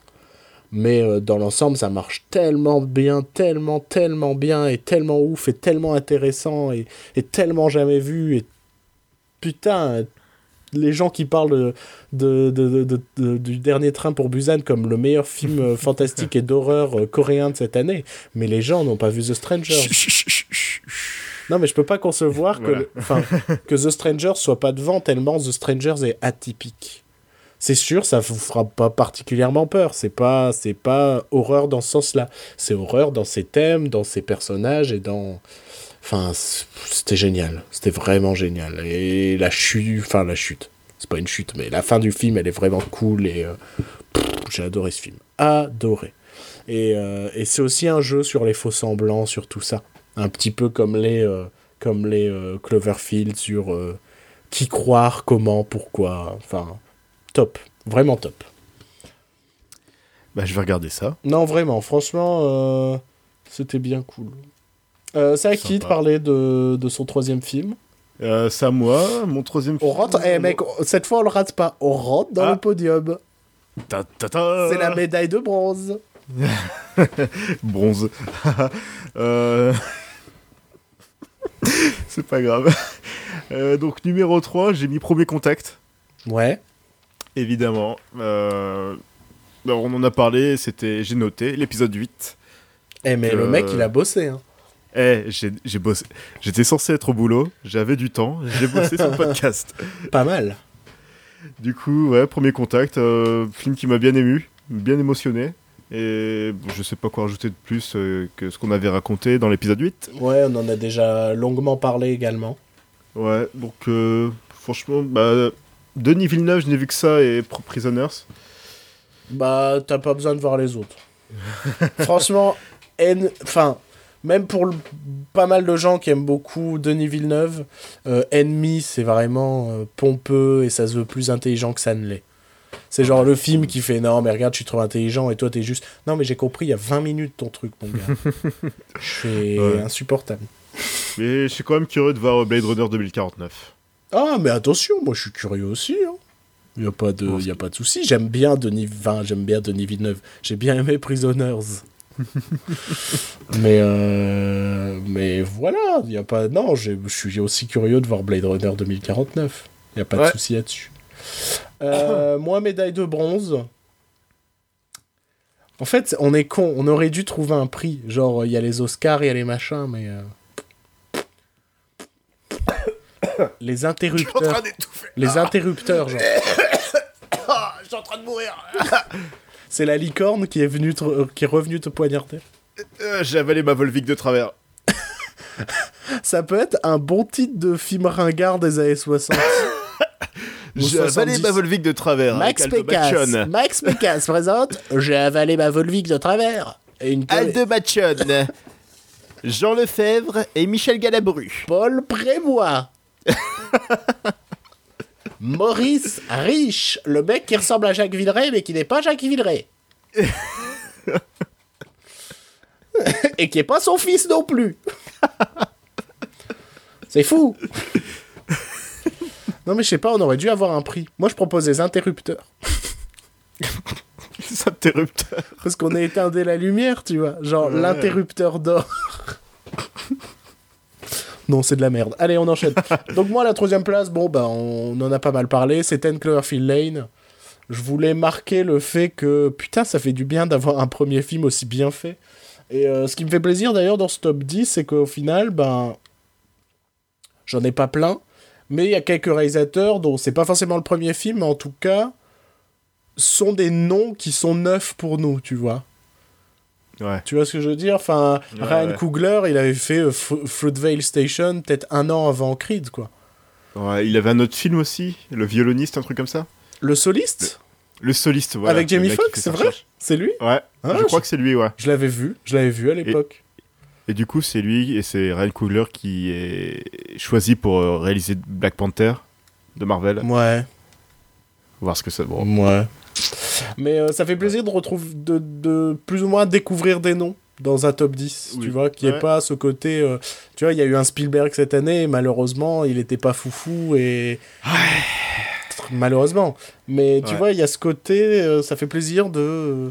Que, ce- que le cinéma semble un peu se rafraîchir un peu, quoi. Ouais. Même si on avait vu pas mal de merde. on a eu notre sacrée dose de merde cette année quand même. hein. Enfin, en 2016. On aime bien le rappeler. Ouais. C'est à moi pour la deuxième place? Euh, je n'ai pas encore dit ma deuxième place, mais Bah vas-y, moi non plus. dire- Donc je pense que c'est à moi. Vas-y, C'est ça? Comme tu veux. Ouais, allez, c'est à moi. Deuxième place de ce classement. Oui. Concentration. J'ai longuement hésité. Médaille d'argent du coup? Interrupteur d'argent, tu veux dire? Inté- Le mec qui veut faire le forcing. Euh, euh, J'ai longuement hésité entre la première et la deuxième place, je dois le reconnaître. Mhm. et, et je voulais saluer deux choses et je savais pas laquelle méritait le plus mon, mon salut. Mais euh, malheureusement, mais c'est pas malheureusement parce que film est vraiment une merveille à mes yeux, euh, c'est Mademoiselle de Park Chan-wook C'est ma deuxième place aussi. qui est à ma deuxième place. Magnifique. Ça me prouve une nouvelle fois, enfin ça prouve que Park Chan-wook est un des plus grands réalisateurs actuels, euh, mais qui est malheureusement reconnu que par euh, bah, les gens... Boy. Ouais, non, et que par les gens qui, qui, qui s'intéressent un tant soit peu au cinéma coréen et, Mhm. et ce qu'on leur passe pas à la télévision, quoi. Faut, avoir un- faut être un minimum curieux, quoi, pour euh, se tourner vers le cinéma coréen. Ouais, ouais, parce que c'est vraiment un cinéma complètement différent. Ouais, et, et ce qui est marrant, c'est que Mademoiselle et The Strangers ont beaucoup, beaucoup, beaucoup de thèmes en commun. Euh, sauf que Mademoiselle n'est pas un film fantastique. C'est un fantastique film. Euh, mais euh, il y a ce personnage de japonais qui est au cœur de l'histoire, comme dans The Strangers. Il y a cette idée de faux semblant, de qui croire que ce qui se passe est de. euh, on va perdre le spectateur autant que les personnages. Et ça marche tellement bien dans Mademoiselle que euh, Ah on ne va pas vous le divulguer, hein, ce qui se Ah, passe. c'était euh, c'était bien kiffant. cette séquence, hein, je pense qu'on a la même en tête. Cette séquence de milieu de film où tu fais Attends, qu'est-ce qui est en train de se passer là? Est-ce que je me suis fait enculer? Qu'est-ce qui se passe? Euh, C'est un film. euh, Comment? Bah, je trouve que c'est encore un film très coréen dans le sens où ben, il- ça a beau être un, un drame d'époque, t'as des petits segments de comédie par moment? Ah, il est drôle, oui. Ouais, t'as vraiment des séquences drôles, t'as des Oui. séquences euh, plus crues, t'as un peu d'érotisme dans celui-là par rapport à The Strangers. Euh, Enfin, de l'érotisme. Oui, si, ça peut être de l'érotisme. oui. Euh, t'as euh, t'as vraiment un côté thriller hein, dans le film. T'as Ouais, thriller psychologique. T'as ce côté comédie d'arnaque à la Ocean's Eleven un peu, dans, en tout cas dans, dans le postulat de départ. Brothers Bloom. Je l'ai pas vu Brothers Bloom, faudrait que je le Ouais, il, est, il est sympa. J'ai bien aimé. Ouais. Euh, donc c'est vraiment, euh, je trouve, une œuvre euh, cohérente de bout en bout. C'est une œuvre. En fait, c'est ça aussi. Enfin, pour moi, ça résume bien. C'est que j'ai eu le sentiment d'être au cinéma, de voir un film de cinéma, de qu'un Ouais. cinéaste me parle, euh, que les acteurs étaient très bons, alors qu'on parle pas la même langue. On comprend. Ça se trouve, ils jouent très mal, mais ils donnent l'impression de jouer très bien. Euh, la qualité des décors, de la mise en scène. Oh de... mon dieu, c'est des tableaux, c'est des peintures, ces trucs. Ouais, non, c'est magnifique. C'était ouf, ouf, ouf. Puis la fin, est- puis ouais, non, plein de trucs. Et ce qui est dingue, c'est qu'à la base, c'est un roman anglais qui se passe à l'époque victorienne. Ouais. Et cette appropriation totale de l'œuvre, quoi, c'est ouf. C'est. Bah, c'est les meilleures adaptations, c'est quand tu te l'appropries, en fait. Ouais, bah oui. Et quand tu Et- mets tes, tes, tes propres désirs, tes propres, ta propre culture. Et là, c'est tellement, c'est tellement bien fait. Je sais pas si t'as vu Old Boy, toi. Hmm, J'ai pas vu Old Boy, non. Bah, mate-le, mon gars. Hmm. Franchement, euh, non, mais pour moi, Park Chan-wook est vraiment. euh, C'est pas un mec très prolifique, mais c'est un, un mec. Il a ses raisons. Ouais. Quand tu vois ce qu'il Bah, Bon, c'est ça, après, c'est euh, que c'est réfléchi, c'est que c'est bossé, c'est que y a rien qui est laissé au hasard. Il y a pas, euh, y a pas une séquence où tu dis ouais ils ont un peu tourné ça à l'arrache à la dernière minute, genre il leur manquait quatre plans, tu vois. Il y a pas ça. T'as l'impression que Comme la séquence de Dark Vador, la fin de est- Rogue One. Ouais, non, mais voilà, il y a... c'est pas Qui un est excellente, hein. C'est pas un film Mais- de studio où tu sens qu'il y a eu des, des- des directives. Là, tu sens qu'il y avait un désir. Et, et ce mec-là est, est passionnant dans son cinéma. Et, et le cinéma coréen est passionnant. Et je vous invite vraiment à, à vous tourner vers ça. Peut-être qu'un jour, un jour, vraiment, si on a le temps, euh, je proposerai un, un- un dossier quelque part sur le cinéma coréen et que regarder pour bien débuter. Parce qu'il y a vraiment des, des- des merveilles du cinéma coréen. Si je peux vous citer deux, trois films, j'en profiter. euh, parce qu'au final, on a, balance. on a une heure et quart de podcast et on, est, on arrive déjà au dernier film. Euh, si je peux vous en citer quelques-uns, je vous cite Old Boy. C'est une évidence à mes yeux. Euh, L'autre que je peux vous citer, ce serait. Ah, bah, si, pour moi, c'est une tuerie. C'est Memories of Murder Mhm. qui est euh, pour moi l'un des plus grands polars de, de cette époque. Euh, même de tous les temps, je trouve que, que c'est brillant parce que c'est un polar sur des flics qui piétinent. Et c'est un truc qu'on voit rarement au ciné en fait. D'habitude, t'as un montage genre on piétine. Non, non, là le film fait 2h20 et sur les 2h20, ils vont peut-être piétiner 1h30. En mode. euh, et donc, ils vont faire d'autres choses. Tu vas les voir aller manger des. euh, aller boire des verres, manger des trucs, essayer de résoudre une autre enquête. Enfin. Tu... Et, et, et, et, et c'est pareil, le film est drôle par moments, il est sombre. Euh, Il y a une séquence euh, assez crue parce que, euh, si je me trompe pas, je crois que c'est dans Memories of Murder, où le meurtrier, qui est un serial killer, est reconnu Un parce qu'un un serial killer. Est, est identifié parce qu'en gros, il met des morceaux de pêche dans, dans l'anatomie euh, des jeunes femmes qu'il a agressées. Et donc, tu as une séquence où tu vois un mec qui épluche une pêche, tout ça, et une merveille aussi. Donc, Memories of Murder, The Host pour un côté film de monstre, euh, mais qui est pas complètement un film de monstre, et, euh, et Old Boy pour ce côté thri- thriller génial. J'ai pas, beaucoup... j'ai pas vu beaucoup de films sud-coréens, je pense. Franchement, il y en a euh, des merveilles. Les deux, les deux que j'ai en tête, du coup, c'est Mademoiselle, qui doit être le premier film de Park Chan-wook que je vois, Ouais. et. Et Snowpiercer, en fait. Même s'il est pas complètement Ouais. sud-coréen. Pareil, de Park Chan-wook, il y a Stalker qui est qui a plus divisé. Moi, j'ai trouvé ça excellent, mais qui est bien plus simple et bien plus américain. Mais ce qui est marrant, Mhm. c'est qu'il y a ce que, ben, étant donné que c'est un film américain, qu'il est allé faire à peu près à la même époque d'ailleurs que Bong Joon-ho quand il allait faire euh, Snowpiercer.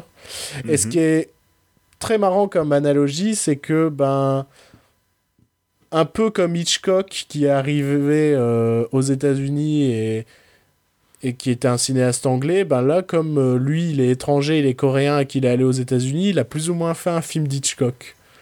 c'est vraiment, il y a tous les codes du cinéma d'Hitchcock. Ça pourrait potentiellement être un remake de. euh, si je me trompe pas, je crois que c'est L'ombre d'un doute d'Hitchcock, dans lequel une, une jeune fille fait la rencontre de son oncle qui leur rend visite euh, pendant des vacances. Et en même temps, euh, il y a cette enquête sur un, un, un- je sais plus si c'est un meurtrier, mais je crois que c'est un meurtrier euh, qui intervient à peu près au même moment où son oncle en fait vient leur rendre visite. Et donc elle se met à soupçonner son oncle pour savoir si c'est un meurtrier ou pas. Et, euh, et euh, Stalker fait énormément, énormément, énormément écho à ça. Et moi j'ai beaucoup aimé dans ce sens, c'est vraiment un film Hitchcockien. Et le montage, le montage, ma gueule, putain, dans ce film, c'est une merveille. Voilà, donc petit cours de. Enfin, pas petit cours, mais petit conseil de cinéma coréen. Franchement, renseignez-vous. Sud-coréen. Sud-coréen. Non, ouais, mais. J'ai toujours pas vu le Godzilla euh, nord-coréen. Faudrait que je le fasse. Bon, t'as des choses à dire, toi, sur Mademoiselle ou... Euh, non, franchement, euh, bluffé. C'est- C'était magnifique. Très bien. Il est temps qu'on passe à un La rétupteur d'or. Euh, non, on va faire une petite pause. Ah oui, à chaque fois j'oublie. Je crois que déjà la dernière fois j'ai oublié. Et on, On parle des films qu'on a bien aimés mais qui sont pas dans le classement. Oui, des films qui sont pas, qui méritent pas forcément d'être dans le classement, mais qui, Qui sont bien quand même. Qui sont bien quand même. Et aussi, on va parler des, euh, des, des- le choix des internautes. Ah, pas mal, pas mal. parce que cette fois, nous avons des réponses des internautes, de nos fans sur Facebook. Oh, pas Car mal. vous pouvez nous retrouver sur la page Facebook officielle d'Éteindre la lumière. Et je ne sais pas pourquoi je parle comme ça. On dirait Stéphane Bern, mais qui est en train de Euh, bailler en même temps qu'il parle. Oui, euh, éteindre la lumière. T'imagines pas comment je rêve d'avoir l'image. je rêve de te voir faire Stéphane Bern, mon gars. Oh mon dieu. Et donc, euh, bah vas-y, euh, lance-toi.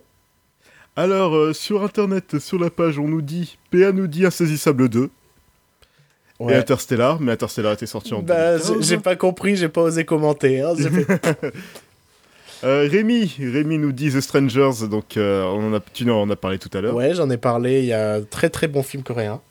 Adrien nous dit que Batman vs Superman n'était pas dégueu. Ouais, c'était pas dégueu, ça en fait pas un excellent film non plus. Euh, Chloé nous dit Premier Contact, Ouais, donc Premier Contact qui était dans mon top. Et ensuite, on a une, petite, une mini critique de Divine par euh, François Simon, qui nous dit que le thème était bon, que les personnages sont attachants avec de vrais buts et, à la, f- et la fin est bouleversante. Et que c'est un vrai un premier film français, comme quoi le cinéma français n'est pas mort, loin de là, il reste quand même des petites pépites. très bien. Moi j'en ai Voilà. deux, trois aussi, euh, sur... parce que j'avais partagé. Euh, j'avais partagé notre statut et certaines personnes ont commenté là-dessus. Euh, Mhm. On parle Patterson, euh, donc le, Mhm. le nouveau Jim, Jim Jarmusch, qui est Mhm. sorti, je crois, le 28 décembre.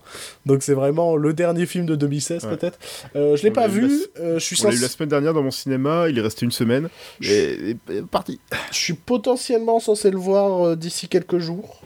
Ouais. Donc, euh, bah, je vous dirai si ça m'a plu. Ça se trouve, je vais changer Mhm. complètement mon top 10. Euh, T'as pas le droit, il est définitif maintenant. Ah merde Euh, On me parle également de Mademoiselle de Park Chan-wook et ça, ça fait forcément Évidemment. très plaisir parce qu'on vient d'en parler et que c'est vraiment une merveille cinématographique. Euh, c'est vrai que j'ai pas cité les noms, donc il y a Yuen, il y a Maggie, euh, un certain Alan, un bel homme, un bien bel homme. Euh, Comme ce Rémi, ce Rémi aussi. le, le, notamment le, le gérant du fan club de Philippe Etchebest. Euh, Putain, non. Il faut que je le cite au moins pour une fois par émission. Hein. Attends, il y a Oh, Top Chef qui reprend dans 10 jours, mon gars. Et donc. Et donc, euh, il nous parle notamment de euh, The Strangers, Ten Cloverfield Lane, ou encore The Mhm. Revenant, parce qu'il est sorti en 2016 euh, en France. Mhm. Voilà. Et ensuite, Maxime qui nous dit Bah, j'ai pas vu de films euh, qui sont sortis en 2016. Merci Maxime. De rien. Enfin, pourquoi je te dis de rien? Je suis vraiment un tocard. Voilà. Eh, tu te rends compte, on a fait participer nos auditeurs. Putain, c'est une première fois, là, je me sens... Eh, Oula, je, suis je sens tout chose. La Ah, technologie. là, je suis... Et donc, des films qu'on a bien aimés mais qui sont pas dans le top 10. Euh, ben, là, c'est... Franchement, là, c'est mon côté fanboy qui parle. C'est Batman vs Superman. Ouais. J'entends déjà les huées. Je suis désolé. C'est suis vraiment ton côté fanboy qui parle. Ah, c'est vraiment mon... C'est le Joël de 8 ans qui regarde euh, France 3 le matin qui, qui, qui dit... Qui fait ça. qui dit ça. Voilà. Sinon, euh, j'ai Allié de Robert Zemeckis qui était pas mal. Ouais. qui, ouais, qui était assez émouvant par moment, que ouais, c'était sympa. Euh, Steve Jobs de Danny Ah, Boyle. Steve Jobs, carrément. Bonne réa, bon casting. Bonne réalisation, ouais. Michael Fassbender toujours excellent. Et comment faire un Euh. biopic de la meilleure des façons? C'est-à-dire en faisant pas un biopic Wikipédia, quoi. Moi, je déteste ces biopics Wikipédia où, en fait, si tu lis la page Wikipédia, t'auras la même quantité d'informations. Là, non, on te fait un vrai film centré sur un personnage célèbre, mais il y a un vrai propos, il y a un vrai truc. Et ça parle plutôt de la... de... de comment? Des Mais- moments importants de sa vie. Ouais, et de sa vie personnelle, en fait, surtout. Oui, voilà. De, Euh, de- en au- parallèle de ses, euh, de sa vie professionnelle. Bah, sur, en fait, euh, déjà, il y a ce, ce choix atypique que le film se passe dans les coulisses de quatre présentations, Hmm. j'allais dire d'Apple, mais non, en fait, de Steve Jobs. Étant Oui, donné voilà. qu'il y en a une où c'était quand il était viré de chez Apple. et et c'était vraiment un, un très bon film. Très, ouais, très, très bon biopic. Euh, moi, j'ai, euh, j'en ai deux, trois aussi. J'ai euh, Zootopie, tiens. Oui, Zootopie, ouais, c'est vrai qu'il était pas mal. pour, pour le coup, Disney qui a Ouais. plutôt pris un risque et qui nous a proposé quelque chose de différent, qui marchait vraiment bien et, et plutôt drôle, bien rythmé, très joli esthétiquement. Il y avait vraiment des très beaux plans. Euh, autre film d'animation où je dois faire mon mea culpa, bah, je pensais que ça allait être à chier et je me suis marré devant et c'était con. Mais le titre français est à chier, c'est Cigogne et compagnie, le titre français. Euh, bon, après je l'ai vu en VO et je pense que ça aide Ouais. beaucoup parce que le casting vocal américain est quand même canon, euh, notamment Andy Samberg, euh, Peele. Key and Peele qui joue deux loups qui sont vraiment hilarants. Euh, et euh, le film, l'histoire est simpliste, hein, mais euh, et, et c'est pas un film révolutionnaire, c'est pour ça qu'il est pas dans le classement ou quoi que ce soit. Mais je me suis marré j'ai eu, eu vraiment le sentiment de voir un, un, un- un bon cartoon très drôle du matin, euh, genre Looney Tunes, quoi. Ouais. Il y a vraiment des Bah, gags. c'est- euh, C'est un film Warner.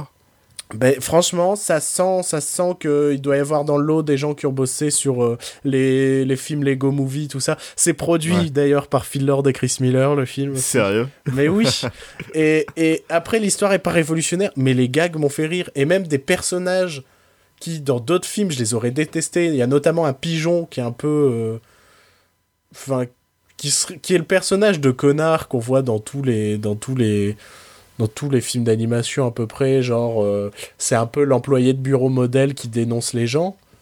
Bah dedans il m'a fait rire parce que déjà il ressemble un peu à Donald Trump et et, et ce qui est drôle c'est qu'il a un ego tellement surdimensionné qui m'a fait rire en fait. Et, et donc des trucs qui devraient pas marcher marchent. Et vraiment, je me suis vraiment marré devant et c'est pas une tuerie mais vous pouvez le regarder, vraiment. Ouais. Et j'en cite encore deux, mais en mode vite fait. Euh, Krampus Ouais. de Mike Doherty. Euh, Ouais. T'en avais parlé pour l'épisode de Voilà. Et euh, Sing Street. Sing Street, très bon film musical. Euh, pas, j'ai pas pu. Non, je l'ai pas vu. Très très bon film musical euh, anglais, irlandais, Ouais. par là. Euh, très. euh, très touchant, très drôle aussi, qui raconte l'histoire d'un d'un mec qui veut draguer une fille et, et pour la draguer, bah, il prétend faire partie d'un groupe, sauf qu'elle va vouloir tourner dans un de leurs clips et donc ils vont devoir monter un groupe.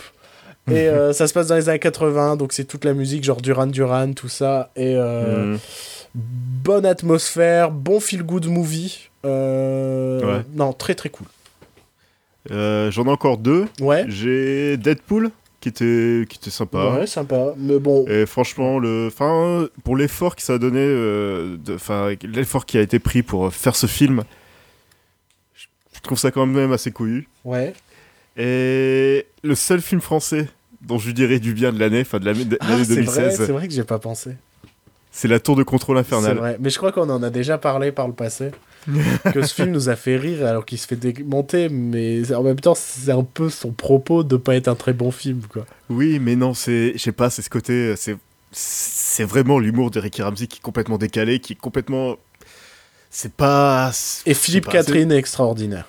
Voilà, c'est pas Gad Elmaleh qui met, qui met une perruque et c'est drôle parce que la, la perruque est pas drôle et moche.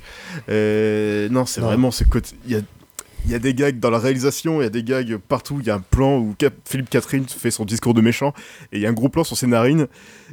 Enfin, c'est même pas un gros plan, c'est un zoom, C'est- un plan oui. séquence et ça zoome Ça- de plus en plus sur son nez. Et, Et ça tu finit sur ses narines. et tu vois ses narines qui bougent en même temps qu'il parle et voilà. ça, et sert à rien, c'est débile, mais c'est drôle. Voilà, Et, vraiment, moi, c'est Philippe Catherine, ça a été la, la révélation de ce film. Il m'a fait, il m'a fait pleurer de rire. Et euh, euh, Ce running gag des porte-bonheur aussi, ça, c'était très drôle. c'est le, le ministre de la culture, Le ministre de l'Intérieur, euh, de la Culture, pardon. le meilleur perso. Non, justement, c'est l'inverse du ministre de la culture. En fait, c'est ministre de l'intérieur. Ah Il est extraordinaire ce, pe- ce perso. Il est extraordinaire. qui veut créer la musique, la fête de la musique, mais personne ne le croit. La séquence où Philippe Catherine il fait croire qu'il est en train d'acheter des chips avec sa femme. Des chiffres familiales. J'en ai chialé de rire, quoi.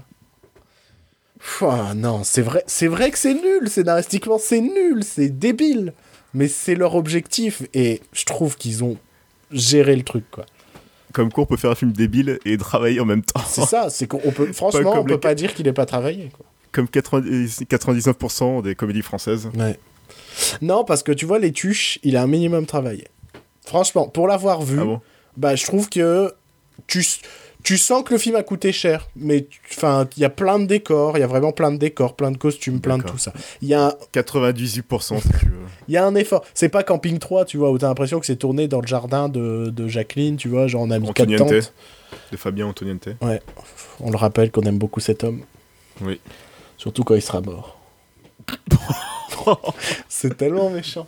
Bon, on passe à la première place. Ouais. Et comme ça, on conclut l'émission. Et l'interrupteur d'or. Il y a un film. Oh, merci Joël, ça touche. Et il y a un film dont je t'ai pas entendu parler. Je commence à croire qu'on a le même en première place. Je pense que c'est ça, ouais. Et euh, moi, je l'ai mis en. J'ai longuement hésité, comme je le disais avec Mademoiselle, mais Mademoiselle. Tout le monde sait que j'aime le cinéma coréen, donc forcément qu'il allait probablement être premier ou deuxième. Là, c'est parce que je voulais faire mon mea culpa. Parce que c'est un réalisateur que j'aime beaucoup. Mm-hmm. Qui est quand même un des plus grands. Oh oui. Et qui a le mérite de savoir rester discret. Et ça, j'aime bien ça chez lui. C'est pas un mec qu'on voit tout le temps. Il sort ses films quand il veut, comme il veut. Il fait un peu son, son, sa popote dans son coin. Ouais. Mais... S'il veut faire un film à 70 en 70 mm, il fait un film en 70 mm. Exactement. Et si aucun cinéma ne projette le film en 70 mm, bah vous vous démerdez. Et euh... sauf qu'en fait, j'avais très peur avec son précédent film. Donc on va le dire, c'est Quentin Tarantino. Et donc Mhm. c'est forcément The Hateful Eight. Les huit salopards. Et, et, et je dois reconnaître que dans Django, j'avais trouvé dev- que c'était une caricature presque de son style. Et, c'est pour ça que j'avais apprécié Django, mais qui m'avait pas laissé un truc mémorable et qui surtout m'avait laissé une crainte en mode ah putain non il faut pas que Tarantino devienne sa propre caricature. C'est pas possible pour moi enfin ce que j'entends par caricature c'est ce côté euh, putain on va mettre euh, là on va faire un montage sur de la pop ou d'un tu vois et euh, et, et genre ah là on met un, un, plan bien gore et machin et tout et là il dit une catchphrase rigolote et et et je ouais. Mais il était bien Django et il y a des, des, des, des, des trucs dans The Hateful Eight qui sont complètement tarantinesques et qui sont dans son propre style. Sauf que ce- qui m'a plu là c'est que c'est Tarantino qui a fait une pièce de théâtre c'est Tarantino qui a fait un film méga bavard mais pas méga Ouais. chiant Ouais, ouais. c'est D'ailleurs, un film qui dure 3 heures. ouais et 3h15 Pendant- dans sa version longue normalement Voilà. Et pendant une heure et demie, j'étais tendu. J'étais. C'était. ouais non mais c'est c'est Cette tension palpable. il a réussi à rendre passionnant un film de 3 heures sur 8 connards dans une cabane. Euh, il faut le faire. Le film est aussi un hommage, à, enfin un hommage bourré de références à The Thing, de- par la musique, par le, le- le thème du film, parce qu'il faut savoir que, en gros, le principe c'est qu'il y a 8 connards dans une cabane en plein blizzard. Sauf qu'en fait, dans le lot, il y en a un qui est là pour tuer euh, euh, le. Enfin, qui est là Kurt pour, Russell. pour libérer, je crois. Sa sœur. Oui, pour libérer sa sœur. Voilà. Et donc. Et d'ailleurs, oui, on- oui, d'ailleurs la musique euh, d'Ennio Morricone qui, était, qui a fait aussi la musique de The Thing Ouais. et Kurt Russell qui est là aussi. Ouais, non, c'est vraiment. Et il y a des plans de vraiment de The Thing, notamment euh, un des plans où ils tendent la, la corde pour aller aux toilettes. Ouais. et ben, il y a un plan de cette fameuse corde qui est à peu près le même plan que dans The Thing, tout ça. Et donc, ça reprend cette thématique de huis clos psychologique où, où on est enfermé avec l'ennemi, un petit peu comme euh, Ten Cloverfield Lane au final. Donc, c'est marrant de voir que tous les films un peu de qu'on a cités dans les, en tout cas les cinq derniers, sont plus ou moins liés sur des thèmes communs. Aussi ce- cette idée de faux semblant, sait pas qui est le traître dans le lot. Euh, ce qui est ouf, c'est que les performances sont assez exceptionnelles, à part Michael Madsen, mais bon, Michael Madsen, on a l'habitude qu'il fasse pas d'efforts. Quoique, Michael Madsen fait plus d'efforts chez Tarantino que dans les nanars où il joue habituellement. oui, mais, mais ça, reste, Ça, ça reste quand même l'acteur le plus faible de tout le film. hein. voilà, oui, bien sûr. Mais euh, pff, Samuel Lee Jackson, qui est encore extraordinaire. Mais ce mec est génial, je sais pas, c'est. On en a parlé la semaine dernière. Non, mais c'est ça, c'est que... Mec, Même dans Jackson, Tarzan, il était génial alors que le film est à chier. Là, il est génial et le film est génial. Pff, que demander de plus Euh, J'ai vu que c'est. Enfin, j'ai j'ai lu pas mal d'avis négatifs sur The Hateful Eight pour ce côté bavard, tout ça. Mais je crois que les gens ont oublié que. Ben. Le vrai premier film officiel, en tout cas, de Tarantino, c'est quand même Reservoir Dogs. Et il est très bavard. ouais. Et c'est genre un truc bavard, un huis clos euh, dans, dans, un hangar, quoi. Tarantino est bavard, mais. Mais Je là, le, le- le niveau des dialogues, des, des situations, c'est vrai que t'as tellement raison quand tu dis il y a une tension d'une heure et demie sur les trois heures, mais c'est ça. hein. Euh, Non, mais je, je l'ai vu la semaine dernière en fait. Bon, les, les circonstances de la vie ont fait que je n'ai vu ce film que la semaine dernière. Mm. Putain, mais quel regret quoi. J'aurais tellement voulu le voir au cinéma. Bon, j'ai quand même pu le, j'ai pu le voir sur mon vidéoprojecteur. Haha, oh, trop bien.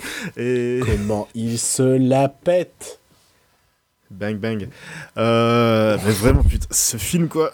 euh, c'est ouais, c'est rempli de twists, de retournements de situation, les personnages qui se détestent au début, mais après il y a des alliances qui sont. Ça, c'est et trop bien. Les alliances dans le film, elles sont trop, trop bien. C'est des alliances qui sortent de nulle part parce que enfin. Et- je peux pas trop en parler sans vraiment révéler le truc. Le meilleur perso, ce que j'ai à dire, c'est que le meilleur perso, c'est le perso le moins attendu, et je pense que c'est Walton Goggins, Oui, carrément. qui a la meilleure progression de tout le film et qui, qui, Totalement. qui passe du connard à presque ton personnage préféré et principal, quoi. En mode, ouais, lui, je l'aime bien, en fait. c'est eux, les connards. Et, et pff, quel film, quel film. Les, les rebondissements, ils sont trop bien, ils sont trop ouf. Enfin, euh, c'est très difficile de parler de, de, de The Hateful Eight parce que c'est vraiment basé sur plein de rebondissements qui sont là pour rythmer un film de 3 heures. C'est-à-dire que s'il n'y avait, pas de- s'il y avait pas régulièrement de re- des rebondissements, et si juste t'avais un rebondissement à la fin, tu te ferais chier en fait. Mais là, son film, il est tellement bien rythmé. C'est une leçon de cinéma quoi. Mais clairement, et il prouve qu'il est encore le patron. Il- il- le mec, il disparaît, il revient, il fait Bon, je fais The Hateful Eight, salut, je reviens dans 4-5 ans. non, mais c'est le patron, c'est clairement le patron. Le, le, niveau de dialogue, quoi, une nouvelle fois, c'est que c'est. Putain, mec. Il arrive à pas te rendre chiant un film de 3 heures. J'ai vu des gens qui se font chier, mais je pense que ces gens qui se font chier sont les gens qui aiment Tarantino pour son, son côté suresthétique. Mais son côté suresthétique, il ne l'a que dans Kill Bill, je dirais. Et encore Kill Bill volume 1, parce Kill Bill volume 2 est plus un western un peu cheapos par moment. Il est très calme aussi par rapport au premier. C'est ça, que le premier Kill Bill, c'est un monument de mise en scène et de stylisation, je dirais, Mhm. où chaque plan est méga stylisé. Euh, ces autres films sont moins stylisés et bien plus bavards. Euh, Death Proof est très stylisé, très bavard. ouais, mais, Death Proof est à son détriment. Voilà, voilà. Death, Proof, c'est compliqué, quoi. C'est. Ouais. Euh, J'ai jamais vu la version d'une heure et je pense qu'elle doit être bien meilleure. Je l'ai pas vu, je l'ai en Blu-ray. J'ai la version longue de Grindhouse, euh, Grindhouse en Blu-ray. Faudrait Ouais. que je la mate un de ces quatre pour voir ce que ça donne au final. Ouais. Donc la vraie version euh, Grindhouse Oui, la- de 3 heures. La vraie version cinéma avec euh, les deux films, les fausses bandes annonces en plein milieu, tout ça. tout Ok, cool. Mais euh... non, mais c'est ça, c'est que Tarantino, c'est avant tout un cinéma bavard. Et si t'aimes pas le cinéma bavard, c'est comme quelqu'un euh, qui va voir Woody Allen pour sa comédie. Non, c'est aussi un cinéma bavard en fait, Woody Allen. Et euh, les deux sont des mecs très bavards en fait. Et donc forcément, leurs personnages vont être aussi bavards qu'eux. Et euh... puis remater Jackie Brown, les gens. Ça m'énerve Ouais. quand je vois des classements des meilleurs films de Tarantino. Très peu de gens parlent de Jackie Brown. Rematez-le, vraiment. C'est vraiment une merveille. Ouais. C'est, euh, j'ai eu l'occasion de le revoir parce qu'on a la chance à Lille d'avoir eu un cinéma qui nous a fait une, une rétrospective Tarantino pile au moment d'Y Hateful Eight. Ce Ah, qui, trop cool. ce qui fait que j'ai commencé mon année, mon gars, quand j'ai revu les billets, les, les tickets de cinéma de mon début d'année. En gros, t'avais euh, The Hateful Eight et. euh, je suis pas allé revoir Pulp Fiction parce que je l'avais revu il y a un an, un truc comme ça, mais je suis allé revoir Inglourious Bastard, je suis allé revoir les deux Kill Bill, je suis allé revoir Jackie Brown. Putain, ce, début d'année cinématographique, il a fait plaisir, quoi. Et, et- En tout cas, ouais. et voir que, que voilà, que Tarantino est toujours là et fait toujours le taf merveilleusement, ça m'a. ouais. En tout cas, pendant cette 1h30 de tension, j'ai quand même pris plaisir à être tendu. Merci. C'est pour faire écho à une, euh, une des, un des anciens épisodes, ça. Voilà, c'est ça. Et je peux même te dire que la fin est jubilatoire. Ah, quel connard. Euh, je pense qu'on peut finir là-dessus. Ouais, putain, on a quand même réussi à faire. euh, Ouais, mais bon, 1h45, on a quand même 1h40. on a quand même fait des news. On a, quand, on a quand même digressé et parti en sucette par moment. Je trouve que ça va, je trouve que ça va vraiment. Ouais, ça le fait. Ça, ça l'effectue? Ça l'effectue. C'est ça que je vais mettre en bonus sur l'article. De... Oh merde, faut qu'on arrête de faire nos références à un humour qui ne fait rire que nous. Bah, ah, ça s'appelle éteindre la lumière, forcément qu'on va faire. On a une, on a une adoration vers un Shabbat. c'est vrai, c'est vrai. Oh mon dieu, ma paella, quoi. c'est comme ça, je mange toujours, je m'aime pas.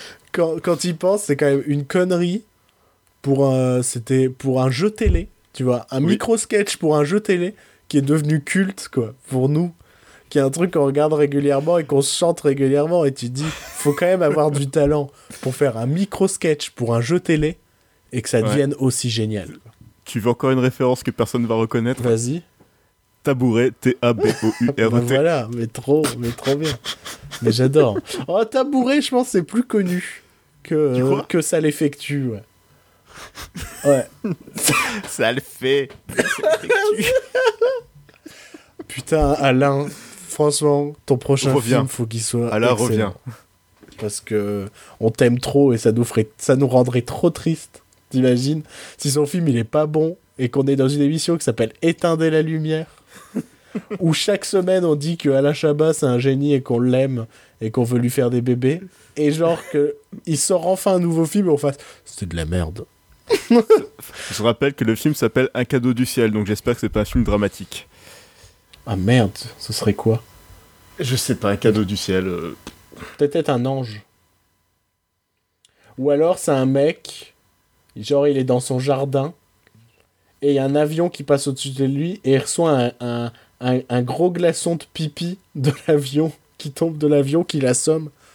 Et c'est pas le principe, c'est pas le pitch de base de Dead Like Me? Ah non, elle se prend les toilettes de elle la station. Elle se prend les toilettes de la station Mir, ouais. Voilà. non, c'est pas pareil alors. J'ai rematé le pilote il y a pas longtemps, c'est pour ça. Et ça a pas très bien vieilli. Parce ah. que j'ai voulu mater le pilote en mode. J'ai jamais vraiment maté complètement la série, il serait temps que je le fasse. Putain, on est complètement en train de digresser pour cette fin d'émission. Parce que les séries de Brian Fuller, elles sont vraiment bien et regardez les séries de Brian Fuller. Pushing Daisies était vraiment cool. Wonderfalls était très cool, que j'ai pu mater euh, cet été. Euh, Et le pilote de des Monsters, putain Mockingbird Lane quelque chose comme ça, ah. qui était excellent. Et mater Hannibal, c'est cool, mais c'est pas drôle par contre. Les autres séries sont drôles. Pushing Daisy, c'est un bonbon euh, légèrement acidulé qui est délicieux. Mhm. Et donc, j'ai voulu remater Dead Like Me, et vraiment, non. Et l'actrice principale, j'arrive pas. Euh, d'ailleurs, j'ai découvert ce qu'elle est devenue et c'était pas beau à voir. Oh non. Quoi, c'était un de tes fantasmes d'adolescent? Mais c'est pas bien de dire ça. C'est euh, euh, celle qui est dans qui est dans Wonderfalls. J'étais amoureux. La série, il y a qu'une saison. J'étais amoureux pendant toute la saison. Mais vraiment. Et après, j'ai découvert qu'elle était dans Hannibal et que je l'avais jamais reconnue. enfin, je la connaissais pas avant, mais voilà, j'avais jamais tité. Je, suis sur cette anecdote qui n'intéresse personne. Je pense qu'on peut achever l'émission. Et je pense qu'achever, c'est un bien, c'est vraiment le mot juste. Hein c'est un peu un, cheval qu'on, voilà. Un cheval qui boite. Ouais, un moment. Euh, cette émission est un cheval qui boite. est un cheval boiteux. Merde. Voilà. Eh ben, on vous dit au revoir. oui, et on se retrouve sur Facebook, sur Twitter, sur euh, iTunes, sur iTunes, sur Tinder, sur sur sur, euh, LinkedIn. On fait cette blague, on fait cette blague tout le temps. Sur euh, sur 3615 éteindre la lumière. Sur 3615 U là aussi. Par contre, tu as une bonne connexion pour voir l'intégralité de Joël, mais ça vaut le détour. Euh, où est-ce qu'on nous retrouve encore On peut me retrouver. Pas de radio. À, cette adresse. Et là, je me donne mon adresse, mais c'est pas drôle, bah, j'ai pas envie de donner mon adresse. D'ailleurs, n'oublie pas de biper ton nom euh, au début d'émission. tu fais bien de me le rappeler. Euh, allez, bonne soirée, bonne nuit. Il est présentement 1h20 et je crois que ça s'entend qu'on est fatigué. Oui. D'ailleurs, petit teasing de la prochaine émission qui sera sûrement faite En direct. Bon, peut-être pas en direct, mais. Pas en, direct, pour, nous vous, deux. mais en direct pour nous deux, peut-être, on verra. On sera peut-être face à Et face. peut-être la bientôt des invités aussi. Et ça, ce serait sympathique. Ça sera. Disons que sera c'est bien. disons que c'est dans les cartons. Un petit Des peu comme euh, comme euh, comme, euh, comme comme comme un clochard. J'avais pas de vanne, merde. Et, et je- là, je coupe. Je coupe à ce moment-là. Carton comme un clochard, je coupe là. On a dit au revoir au moins? Euh, ouais, peut-être.